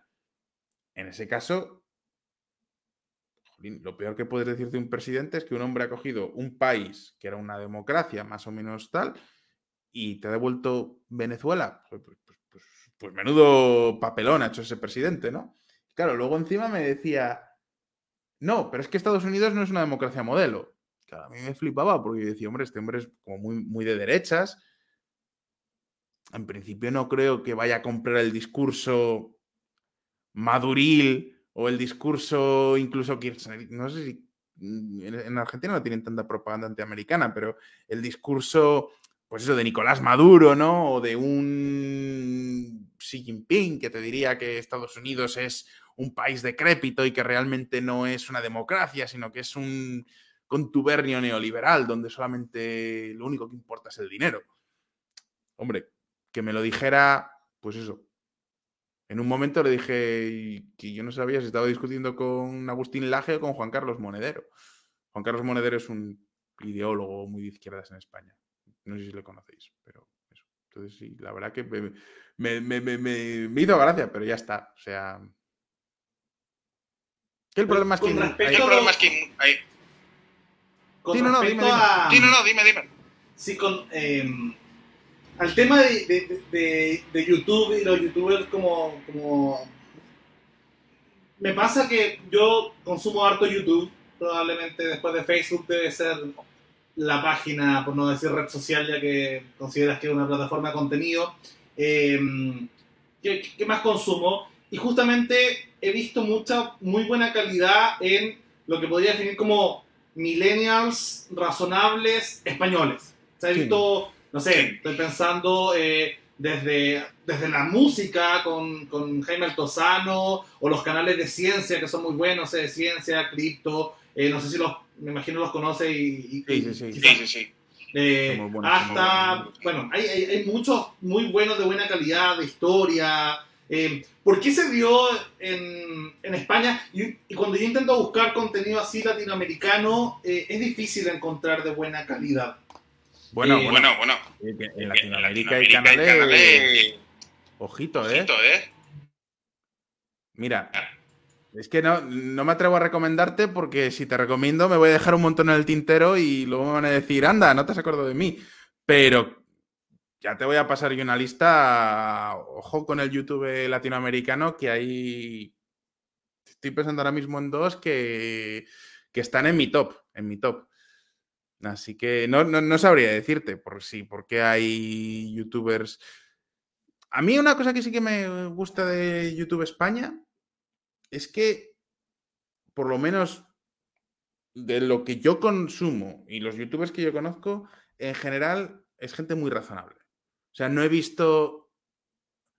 Curiosamente, es más radical la televisión que, que YouTube. En contra, en, España se produce ese fenómeno, yo creo, de si quieres encontrar ideas políticas, vas a encontrar youtubers de izquierdas, youtubers de derechas, pero incluso los más extremos son más razonables que los más extremos en la, en la televisión. La Y- eso- en, España, está mucho más polarizada. ¿Y Sí. hay alguna, algún, que, que haya, o sea, porque yo generalmente los más racionales, razonables, eh, son justamente gente joven, bueno, probablemente sean millennials porque saben usar YouTube mejor que los boomers, por, por ejemplo.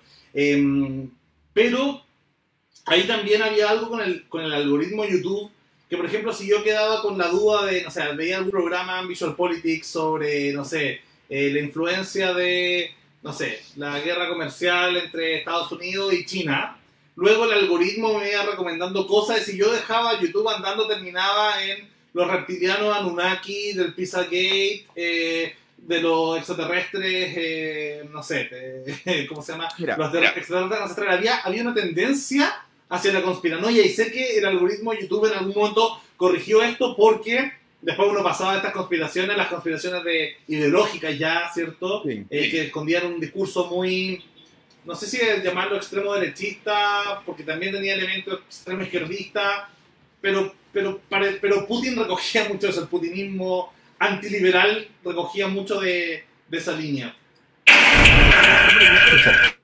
Yo creo que, Yo creo que parte es un parte es cambio un del cambio de- algoritmo.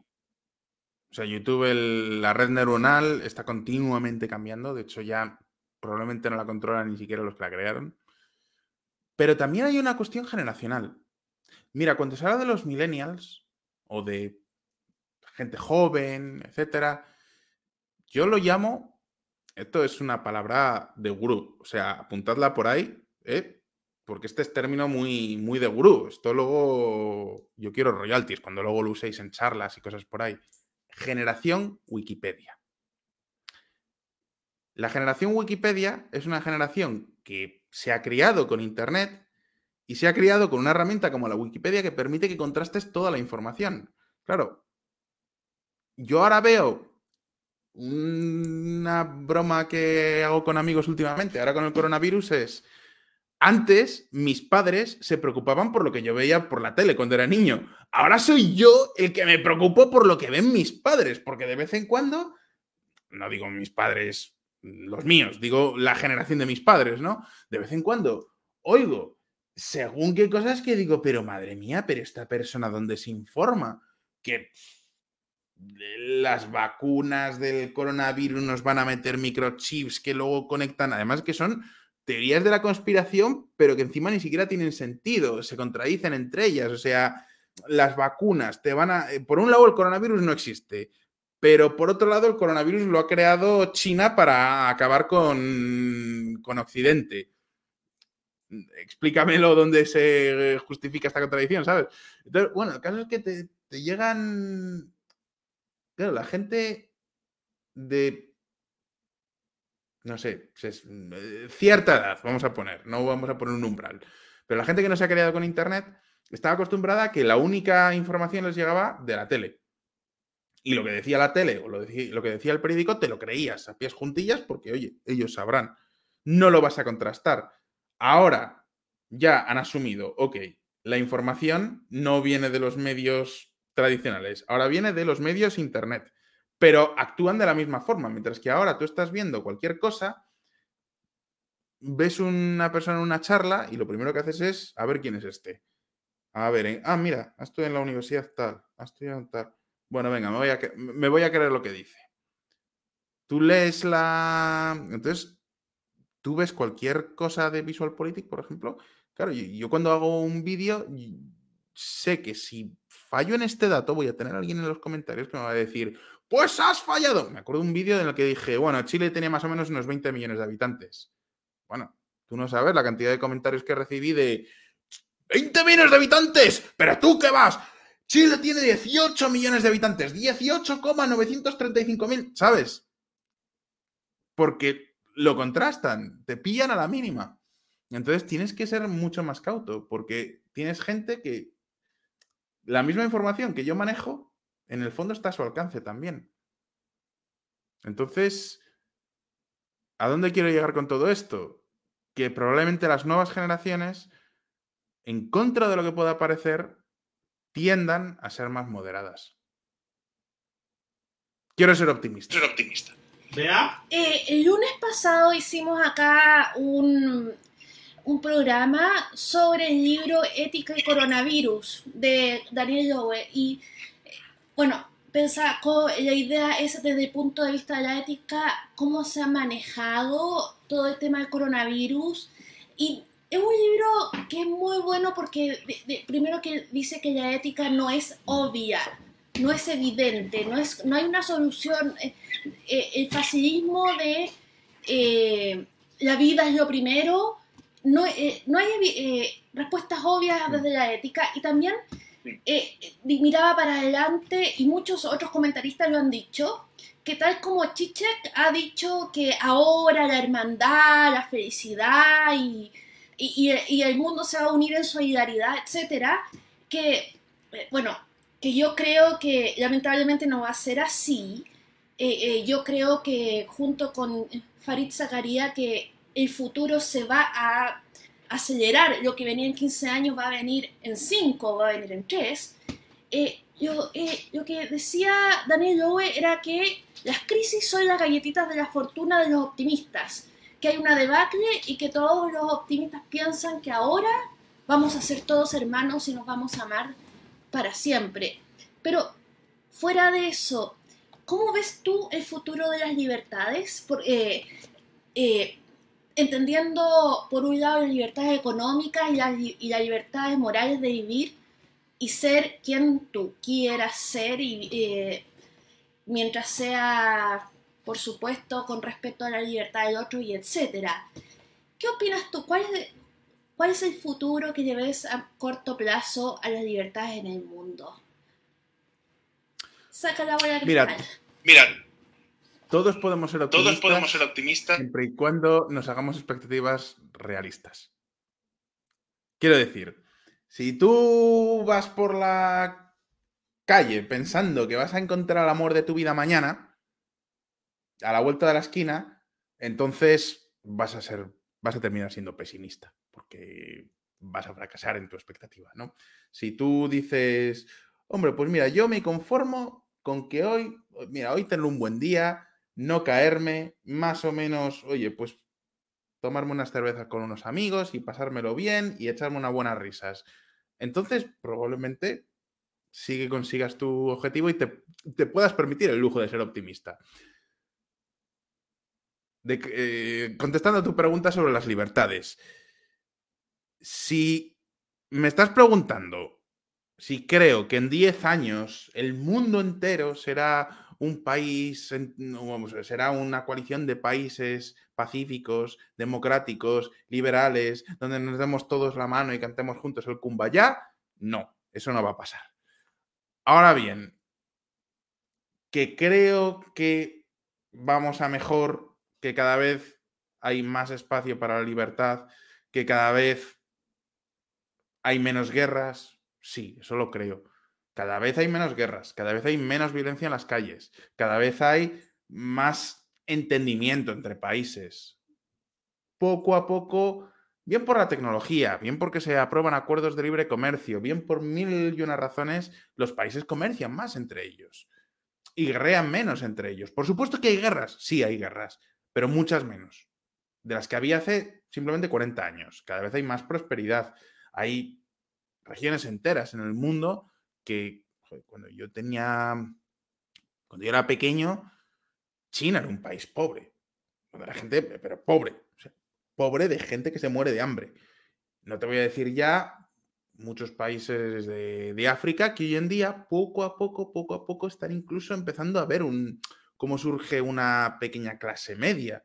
Entonces, creo que todo eso sí que se traduce en una ligera y lenta mejora en lo que se refiere a, a libertades. Sin ir más lejos, se nos olvida, tenemos poca memoria, pero hace 20 años, o sea, hace 20 años que todos nosotros ya estábamos vivos y probablemente con uso de razón,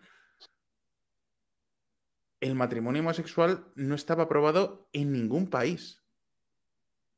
Los derechos LGTB es que ni siquiera se planteaba que eso pudiera, pudiera llegar a materializarse algún día.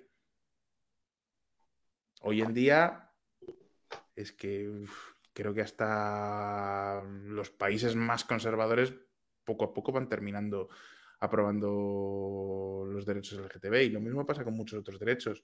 Lo que pasa es que no nos damos cuenta, ya no nos acordamos, eh, damos, tendemos a dar por hecho lo bueno y a eh, tendemos a dar por hecho lo bueno, idealizar los tiempos pasados y ensalzar las cosas malas que nos pasan ahora. Entonces yo creo que sí que vamos a... Ahora bien, Yo quería hacerte el, el- el- el clásico name dropping de, de Liberty News, eh, que siempre le da la Isa. Básicamente con respecto a, lo- a los autores, pensadores, intelectuales eh, de la historia o actuales que, que sientas que inspiren tu, tu pensamiento, que, que tengan alguna teoría de, de la sociedad que, que tú compartas. Eh, no sé si hay algún autor que tú digas, no, no sé, eh, Locke o Harari, por decirte alguien actual, así que tú digas como, no, este tipo eh, mola. Pues, a ver. Es una pregunta difícil porque te podría decir muchos. Mira, quizás uno de los autores más desconocidos. Ahora te podría decir, bueno, pues sí, vale, mm, Hayek y Mises y todos muy contentos. Eh, uno de los autores que más me ha inspirado y que creo que... Mira, Kiel Nordstrom y Jonas, eh, Jonas Riversdale son dos profesores de la Escuela de Negocios de Estocolmo que más o menos a finales de los 90 escribieron un libro que se llama Funky Business. Cómo disfrutar del capitalismo. Ese libro habla de gestión empresarial, habla de geopolítica y define muy bien lo que luego ha ido pasando en el año, bueno, en estos años 2000 y hasta 2020. Obviamente no habla de la pandemia, pero sí habla mucho de por dónde van a ir los tiros y es un libro bastante visionario y creo que es un libro que hay que reivindicar. Luego, pensadores que a mí me han marcado. A ver, yo el primer pensador con el que empecé a interesarme por política era Stuart Mill. Y Stuart Mill me parece que es un pensador muy interesante. Me gusta mucho desde el punto de vista...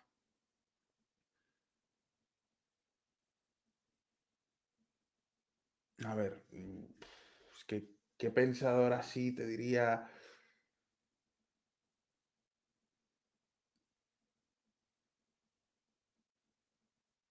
Sin Lo dejaste complicado, Luca. Mira, Por eso siempre te digo que el name dropping es un problema. No, es que el name dropping, el problema es que, vamos a ver, no sé, eh, hay como... A mí me gusta el- leer un poco de todo mm, y hay autores, o sea, por ejemplo, si tú quieres aprender de marketing, lee a todos los pensadores marxistas y posmarxistas. ¿Me conviertes en un marxista? No. Ahora bien, si quieres entender comunicación, sociología de masas, tienes que haberte leído Adorno, Habermas y Gramsci, por lo menos, y por supuesto a Ernesto Laclau. Son fundamentales. ¿Me convierte eso en un partidario de Laclau? No. ¿Diría que Laclau es mi principal referente ideológico? No. Ahora bien, de cara a comunicación, sí. De cara... Ahora, mira, hoy en día un pensador así que me llama mucho la atención es Stephen Pinker. Stephen Pinker me gusta mucho.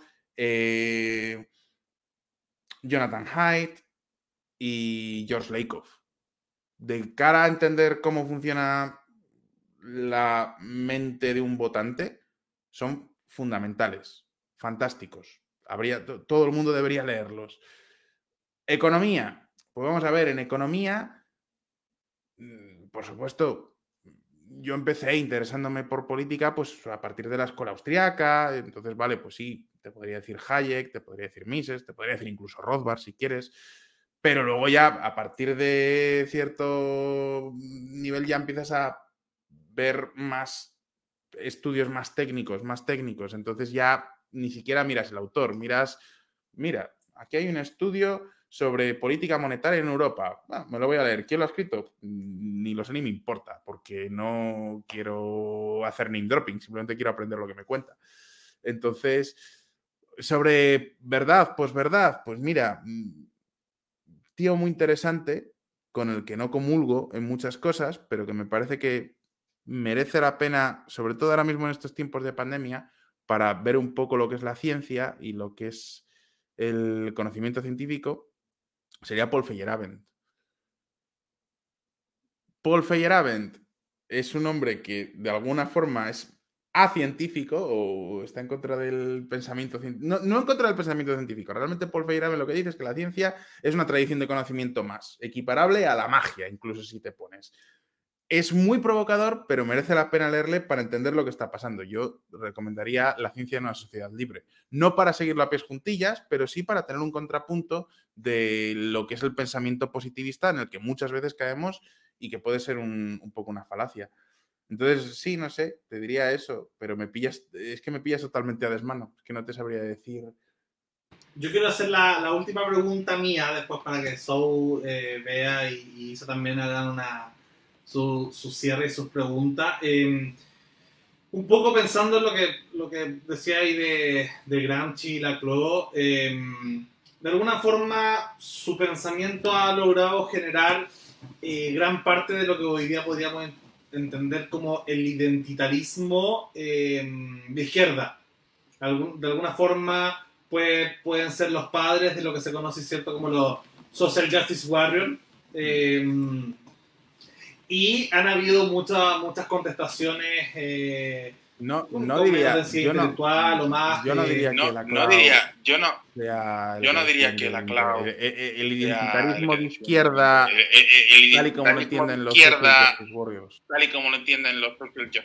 Realmente, O sea, Eh, realmente, realmente la Clau,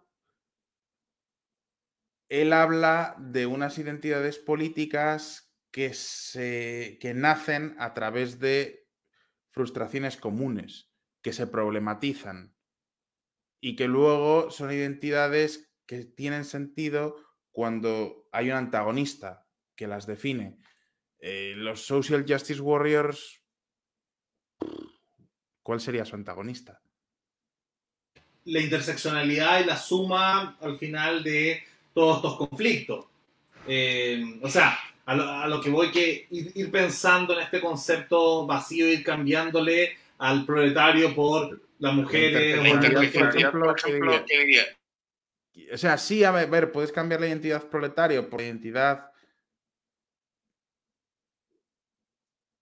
Es que ni siquiera hay una identidad concreta que diría Social Justice Warrior es una identidad. Mm, No, no ellos- sabría sabría decir. Mejor, Mi punto- hombre, a ver, Hombre, a ver, todo depende cómo le quieras interpretar a la Clau, pero al menos de que influencia ha tenido sobre, sobre la izquierda podemista, eh, ha estado, y la izquierda Podemos también ha sí, sido... la izquierda sobre la Podemos, izquierda Podemos- total. Pero es que Es Podemos, que no Podemos- viene del rollo social, eh, ah, social Justice Warriors. Otra cosa es que Podemos, después, cuando ya consigue cierta implantación y quiere llegar a nuevos, nuevas categorías de votantes, entonces empieza a comprar cierto discurso feminista o cierto discurso de valores más progresistas, pero Podemos, de hecho, en un principio era una izquierda mucho más clásica en ese sentido, más nosotros hablamos de economía, no hablamos de derechos sociales, eso es de de izquierda caviar. izquierda Claro, enti- entiendo el punto y quizás puede haber diferencia entre la izquierda podemista. eh, es que en Chile, bueno, está el Frente Amplio, que hay un sector que, que es muy es muy cercano a Podemos y admira mucho a Podemos y que tiene mucho que ver con la forjación de los líderes del movimiento estudiantil. Y al Sí, mismo tiempo sí. ha habido otra izquierda eh, que está en la misma coalición, que es básicamente más copia gringa, por así decirlo, eh, y mira quizás probablemente el Occupity Wall Street eh, y otros fenómenos un poco más eh, sociales, pero incluso con harta influencia del feminismo argentino y español. Eh, pero, pero de alguna forma esto ha ido dando identidad y se nota mucho en política universitaria y política millennials en Chile. Y, y- y ha tenido su contraparte, que de alguna manera es la suma de libertarios, nacionalistas, alt-rights y, y, y paleoconservadores que, no sé, mira- mirarán, claro, a, a, a Jordan Peterson y a Hans Hermann Hoppe y, y, y bueno, ya sí hacia la derecha y ya se van perdiendo en autores cada vez más radicales. Con Soul hicimos ahí un programa muy bueno al respecto de, de Nick Land y Dugin en su momento. Eh, pero se han formado estas dos identidades súper fuertes. Ustedes lo hablaban en un programa con el que yo rayé mucho hace poco sobre la, la- la polarización norteamericana, que, que lo decía en un momento en el video, calza mucho con, con, con lo que está pasando en Chile hoy día. Eh, hicimos un programa justamente donde la identidad eh, del rechazo a la nueva constitución eh, fue un copy-paste, eh, como decía la Bea, eh, de, o sea, habían hasta banderas norteamericanas al lado de las chilenas y banderas anti-ONU, o sea, es una copia así muy dura Sí, del, del- sí. del tema. Y serpientes, eh, Don't eh, Me, ¿cierto? Eh, entonces, Y gorros rojos. y gorros rojos de Make America Great Again. Entonces, era, eh, lograron, al menos le reconozco que lograron generar una identidad que Sí, no sí. les trajo beneficio electoral porque al final había mucha gente moderada por el rechazo que o no votó o se pasó a la prueba, como la misma Beatriz. Eh, pero de alguna forma mm, generaron una identidad súper potente. La izquierda no hizo esa identidad con el tema del- de la prueba en el plebiscito, pero sí para el 18 de octubre. Eh, y antes venían con el tema del feminismo en 2018, que fue súper fuerte en Chile y en otras partes. Entonces, lo- esas dos identidades eh, que, tú, que tú llamabas básicamente, reconocías el fenómeno en la coherencia política, en comprar el paquete completo de Sí, derecha sí. o izquierda, a pesar de que sean filosóficamente inconsistentes. eh. Me hace pensar a mí que una de las grandes respuestas, ya, ya un poco abandonando de no, la gente de esta aspiración por la moderación, una de las posibilidades puede ser justamente la construcción de una identidad liberal. Eh, que uno lo ve, no sé si viste esta película, eh, Hater se llama, Polla polaca. la película polaca que está en Netflix. Netflix, que justamente eh, mostraba a la ultraderecha como contraposición a los liberales y el himno de la Unión Europea y había todo un tema de identidad liberal, sobre todo en países menos, menos de Europa Occidental, eh, don- donde o, o Francia puede ser un buen ejemplo de Macron contra Le Pen, que no es como la derecha republicana eh, popular eh, o del Partido. Popular contra la socialdemocracia eh, laborista, sino que se invierte la- las contradicciones y se da un liberalismo integral, muy visual politics, eh, contra, eh, no sé, muy RT en partidos, que sería Le Pen, por ejemplo. Sí, sí, sí. Sí, sí, sí, sí, sí. Como que hay posibilidad, o, o ves tú como también como comunicador estratégico político, de que la respuesta a el gran problema de la, mm, de, de la polarización es que haya un centro o, o- o otra identidad, una tercera identidad que sea fuerte a nivel simbólico eh, para contrarrestar a estas dos identidades que finalmente al generar mayor coherencia generan mayor por- polariz- polarización. No sé si se Pues entiende mira, la idea. Sí, no, no. Sí. A ver, es... todo es posible. Hay posibilidad. Y es más, me voy a mojar. Hay posibilidad de que eso ocurra en los próximos dos años. Tres. ¿Por qué? Utilizando la propia teoría de la cloud. La cloud, una de las cosas que tiene, que, que a mí me gusta mucho, es que él dice, las revueltas populistas, los momentos de cambio ideológico, no ocurren cuando un país está en crisis. Ocurren cuando un país está saliendo de la crisis, empieza a crecer, entonces hay gente que crece a distintos ritmos. No todos crecemos igual. Esa desigualdad genera, genera frustraciones y esa es la ventana de oportunidad para que aparezca el político populista de turno y te diga, pues mira, tal, los valores anteriores se tambalean, se ponen en crisis, y surgen nuevos valores, nuevas ideologías. Trump, en el fondo, Trump, Le Pen, bueno, Le Pen no tanto, pero Trump y todos los trampianos, en el fondo, cuando surgen? Cuando Estados Unidos y el mundo en general se está ya recuperando de la crisis de 2008. ¿Qué pasó en la crisis de 2008?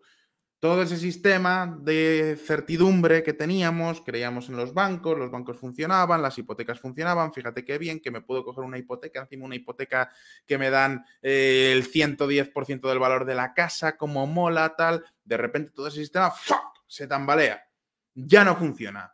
Y entonces empiezan a, surgir, a surgir un montón de ideas. Y a medida que el país va saliendo de la crisis, el mundo va saliendo de la crisis, y hay países, hay, joder, países, no, perdón, sectores que crecen más rápido que los otros, ahí surge la ventana de oportunidad que la aprovechó en España Podemos, más o menos, en Estados Unidos Trump, y, ahí es cuando surgen distintas ideas y en cada país se materializan de una forma. En España, pues el discurso de extrema derecha, bueno, ha calado un poco con Vox, pues, a, ver qué pasa en un futuro con ellos. En España, en Estados Unidos, pues claramente el discurso de Trump caló.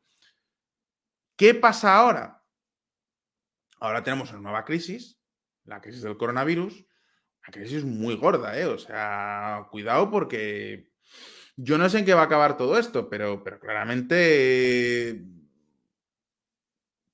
de entrada los países, todos los gobiernos del mundo están apilando deuda como si no existiera mañana, a ver quién paga esa deuda luego, negocios que están cerrando, niveles de paro que se disparan, vale, vamos a tener una crisis muy gorda desde el punto de vista económico, desde el punto de vista de la salud pública también, por supuesto. Pero desde el punto de vista de los valores, esto también es una crisis muy gorda. Tú piensas que, perdón, ahora sí lo, me centro un poco en España, pero en España toda la vida, uno de los estereotipos que tenemos los españoles, un español tiene, hay dos estereotipos que tenemos los españoles de los que tradicionalmente nos hemos sentido orgullosos. Uno, que los españoles somos los que sabemos vivir. Tú da igual que es un español de izquierdas o de derechas, todos pensamos que en España es el único país del mundo donde hay bares, donde la gente sale a terrazas a tomarse una cervecita y a disfrutar de la vida. Luego ya cuando sales fuera te das cuenta de que no es patrimonio de España, pero eso es como una cosa que tenemos muy metida en nuestro ADN. Creer que España es el único país donde se vive. Y dos, que tenemos el mejor sistema de salud del mundo. Esto probablemente no lo conozcáis ahí en Chile, pero es verdad, en España pensábamos que teníamos el mejor sistema de salud pública del mundo. Y por ende en Europa siempre hemos pensado que tenemos un estado del bienestar que, bueno, fíjate, los americanos nos envidian, los chinos no te quiero ni contar. Ahora de repente todos esos valores se han tambaleado. No, resulta que no, no tenemos el mejor sistema de salud pública del mundo. Es más, España está haciendo el ridículo y muchos países europeos también. ¿Sabe? ¿Me entendéis cómo os digo? ¿Hola? Estás Sí, asintiendo con la cabeza. Ah, vale, perdón. Es que como no os veo, Ah, vale, perdón, es que como no os veo. no pues me queda un poco. diciendo y no todos que sigo, sí pues con me la queda un cabeza. Bueno, pues lo- te digo, Bueno, se tambalean digo, los valores.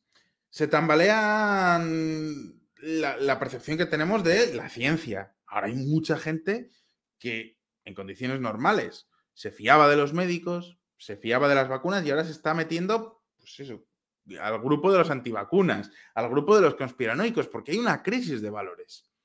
Esa crisis de valores, a medida que vayamos saliendo de la crisis económica, hombre, esperemos que en un año, dos años empecemos a recuperarnos, probablemente el año que viene ya empieza a haber una recuperación y poco a poco pues haya sectores que salgan adelante y sectores que desaparezcan. Es lo, normal en todas las crisis. En la crisis de 2016 la banca lo pasó mal, pero el sector tecnológico fueron sus momentos gloriosos, ¿no? Facebook, no sé si siquiera si estaba en bolsa en 2008, no, no, no recuerdo ahora mismo cuándo salía a bolsa, pero vamos, Facebook era una empresa pequeñita durante la crisis de la gran crisis financiera, conocida, una buena marca, conocida por todo el mundo, todo el mundo lo usaba, pero como empresa era, pequeña. Hoy en día es una de las empresas más grandes del mundo. Lo mismo te pasa con Google, lo mismo te pasa con un montón de tecnológicas.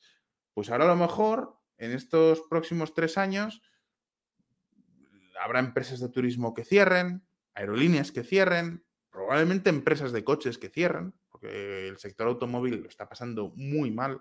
A lo mejor, pues empresas que jamás nos imaginaríamos que iban a cerrar, terminan cerrando o reconvirtiéndose y despidiendo un montón de trabajadores. Y de repente surgen otras, o, otros sectores, pues crecen. Farmacéutico, de nuevo el tecnológico, fíjate, empresas como Zoom, como Netflix, el, el subidón que están pegando.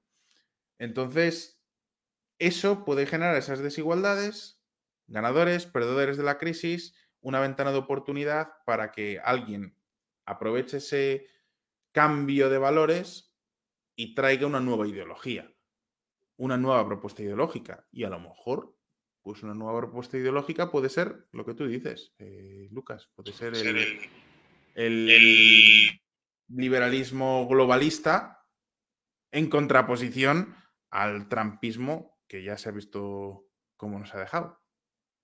Ideología californiana.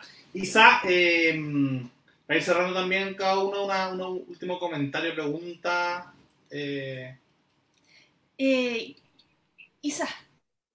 Eh, sí, lo que estabas comentando, bueno, Lucas tiene, tiene esta idea de que, el globalismo va a prevalecer, yo creo que también, y se va a dar principalmente por, por lo de la pandemia porque se ha notado que si no hay un esfuerzo coordinado de todas las naciones, si no estamos todos más o menos en la misma página, eh, vuelve la segunda, tercera, cuarta ola y el tema de las vacunas ahora está, eh, está sostenido por una colaboración global.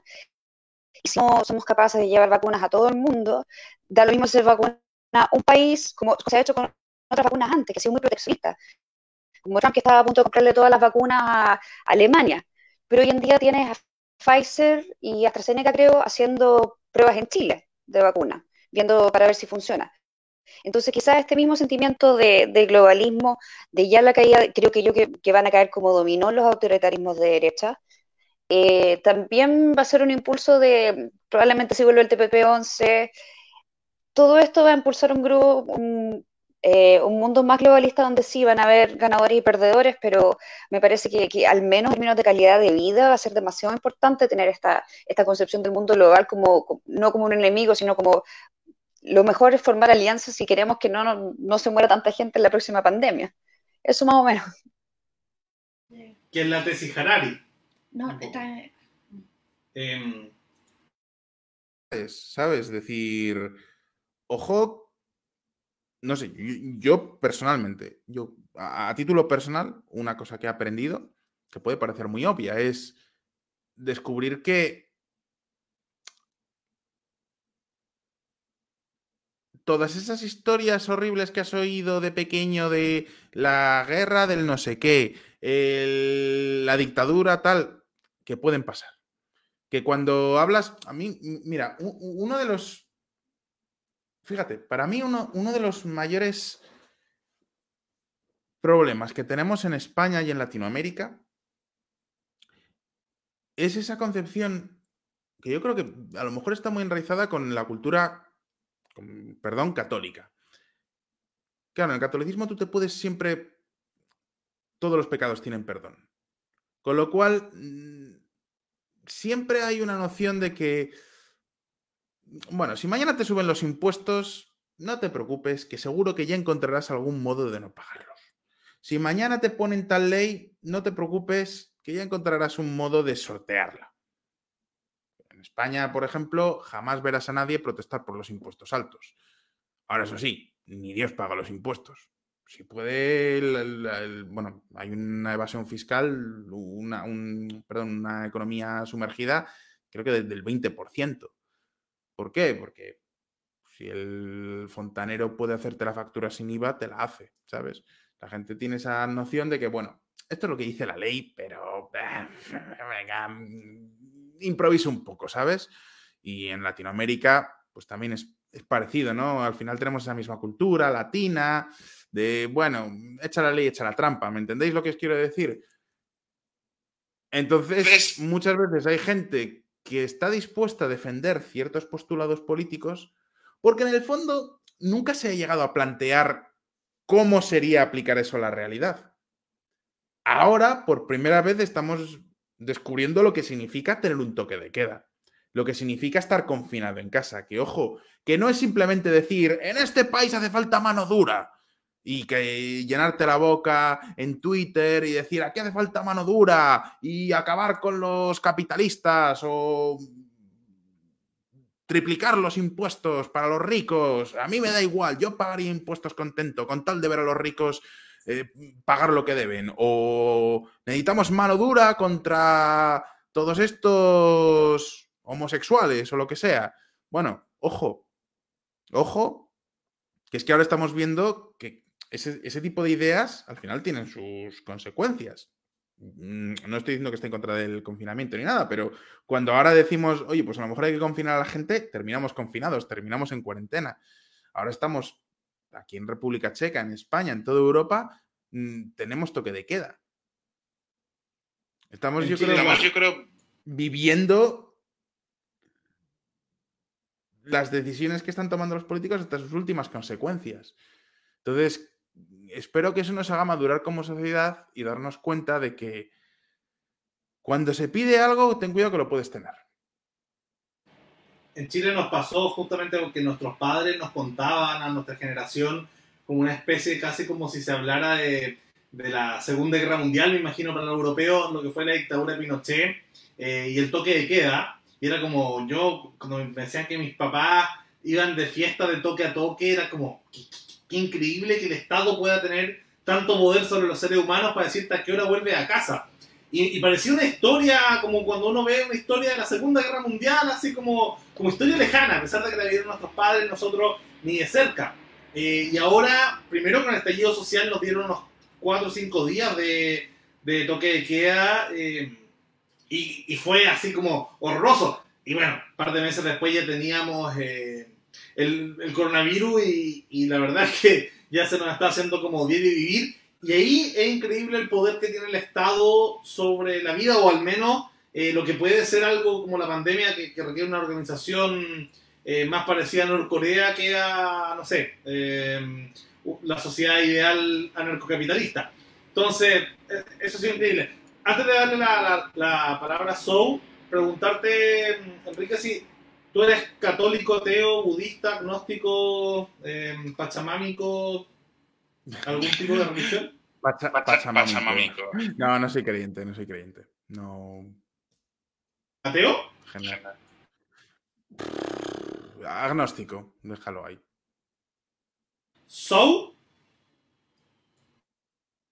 Ya, sí. Uno, eh, quería felicitarte por el video que hiciste hace poco de Tailandia. Que Tailandia a mí es un país que me gusta mucho y tengo amigos de allá también. Y eh, quería preguntarte si tú piensas que va a haber un nuevo golpe de Estado y van a seguir las cosas normalmente o China va a meter un poco más de mano ahí en quién llega al poder porque se están afianzando un poco las relaciones entre Tailandia y China. Hombre, yo no creo que se podrán afianzar las relaciones, pero no creo que China tenga ningún interés especial en Tailandia ahora mismo. Me puedo equivocar, pero principio Tailandia ha sido un aliado tradicional de Occidente, de Japón, de Estados Unidos, con lo cual no sé muy bien qué pinta China por ahí.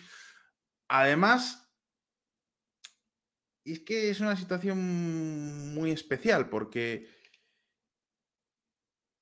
por un lado, el rey mm, tiene muy poca popularidad, porque es más bien un viva la Virgen, y el ejército tampoco, y eso le hace tener muy poco carisma, tanto entre la gente como en el- entre el ejército. Y por otro lado, los protestantes, los, los manifestantes, no están pidiendo tampoco una enmienda a la totalidad. Realmente lo que están pidiendo es una reforma de la monarquía que se pueda equiparar a una monarquía como la que pueda ser Reino Unido o incluso España. Entonces, lo que piden los manifestantes es razonable. Tienen un líder, que además no es un líder que asuste, es un Juan Dongre, Juan, Juan Gron Gruan Kit, es un, es un político que, bueno, viene de una familia adinerada, no es un radical que vaya, que, que dé miedo a nadie, con lo cual no creo que, en principio creo que puede funcionar el golpe de Estado. De hecho, hay una cosa curiosa y es que en un país tan autoritario como Tailandia no han matado a nadie todavía. Y llevan un año de manifestaciones. ¿eh? Entonces, no sé, tengo buena- buenas vibraciones, pero no, no me atrevo a predecir el futuro. Gracias. A ti. Eh, Fonseca, realmente ha sido increíble conocerte. Eh, Pues ahora, si antes te miraba, ahora te aprecio mucho más, la profundidad de la cultura, el trabajo que haces. Así que realmente estoy fascinada y te agradezco el haberte tenido el tiempo, sobre todo porque sé que estás ahí, ahí de madrugada y probablemente se, se están cerrando los ojitos de sueño. Sí, Sí, Pero, La verdad que la un que un poquito. pero ha sido fascinante y por eso mismo Gracias. Se aprecia, se aprecia mucho más. Sí, ahí agregar, bueno, agradecerte por la, por la buena disposición. Eh, Bueno, gracias. gracias. ha, sido, ha sido una conversación más que interesante. Eh, agradecer también, bueno, el esfuerzo de coordinar la, los horarios no iba a ser fácil, eh, sobre todo, bueno, porque tenemos a Sau desde Taiwán en este momento, que tuvo que madrugar. La Isa, que tampoco es tan buena para, para entrarse en las mañanas con sueño ahí, eh, desde Australia, Melbourne, Fonseca desde, mm, desde Praga. desde Praga, y nosotros acá desde Chile también, y eh, un horario que fuera eh, grato para todos los que nos estuvieron viendo online, que fueron muchos, a pesar de que creo que este es el primer o segundo programa más largo que hacemos.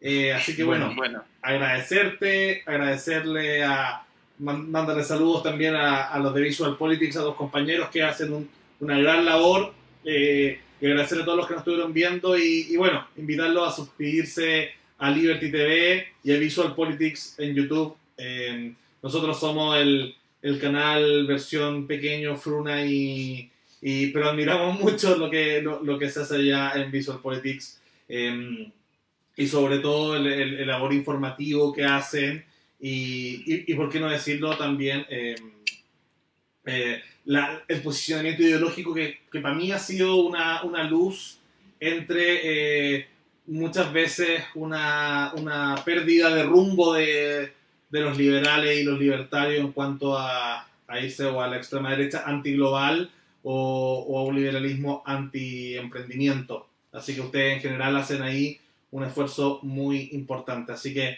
muchas gracias, muchas gracias a todos Un los que nos gusto, vieron y muchos gusto. que participaron.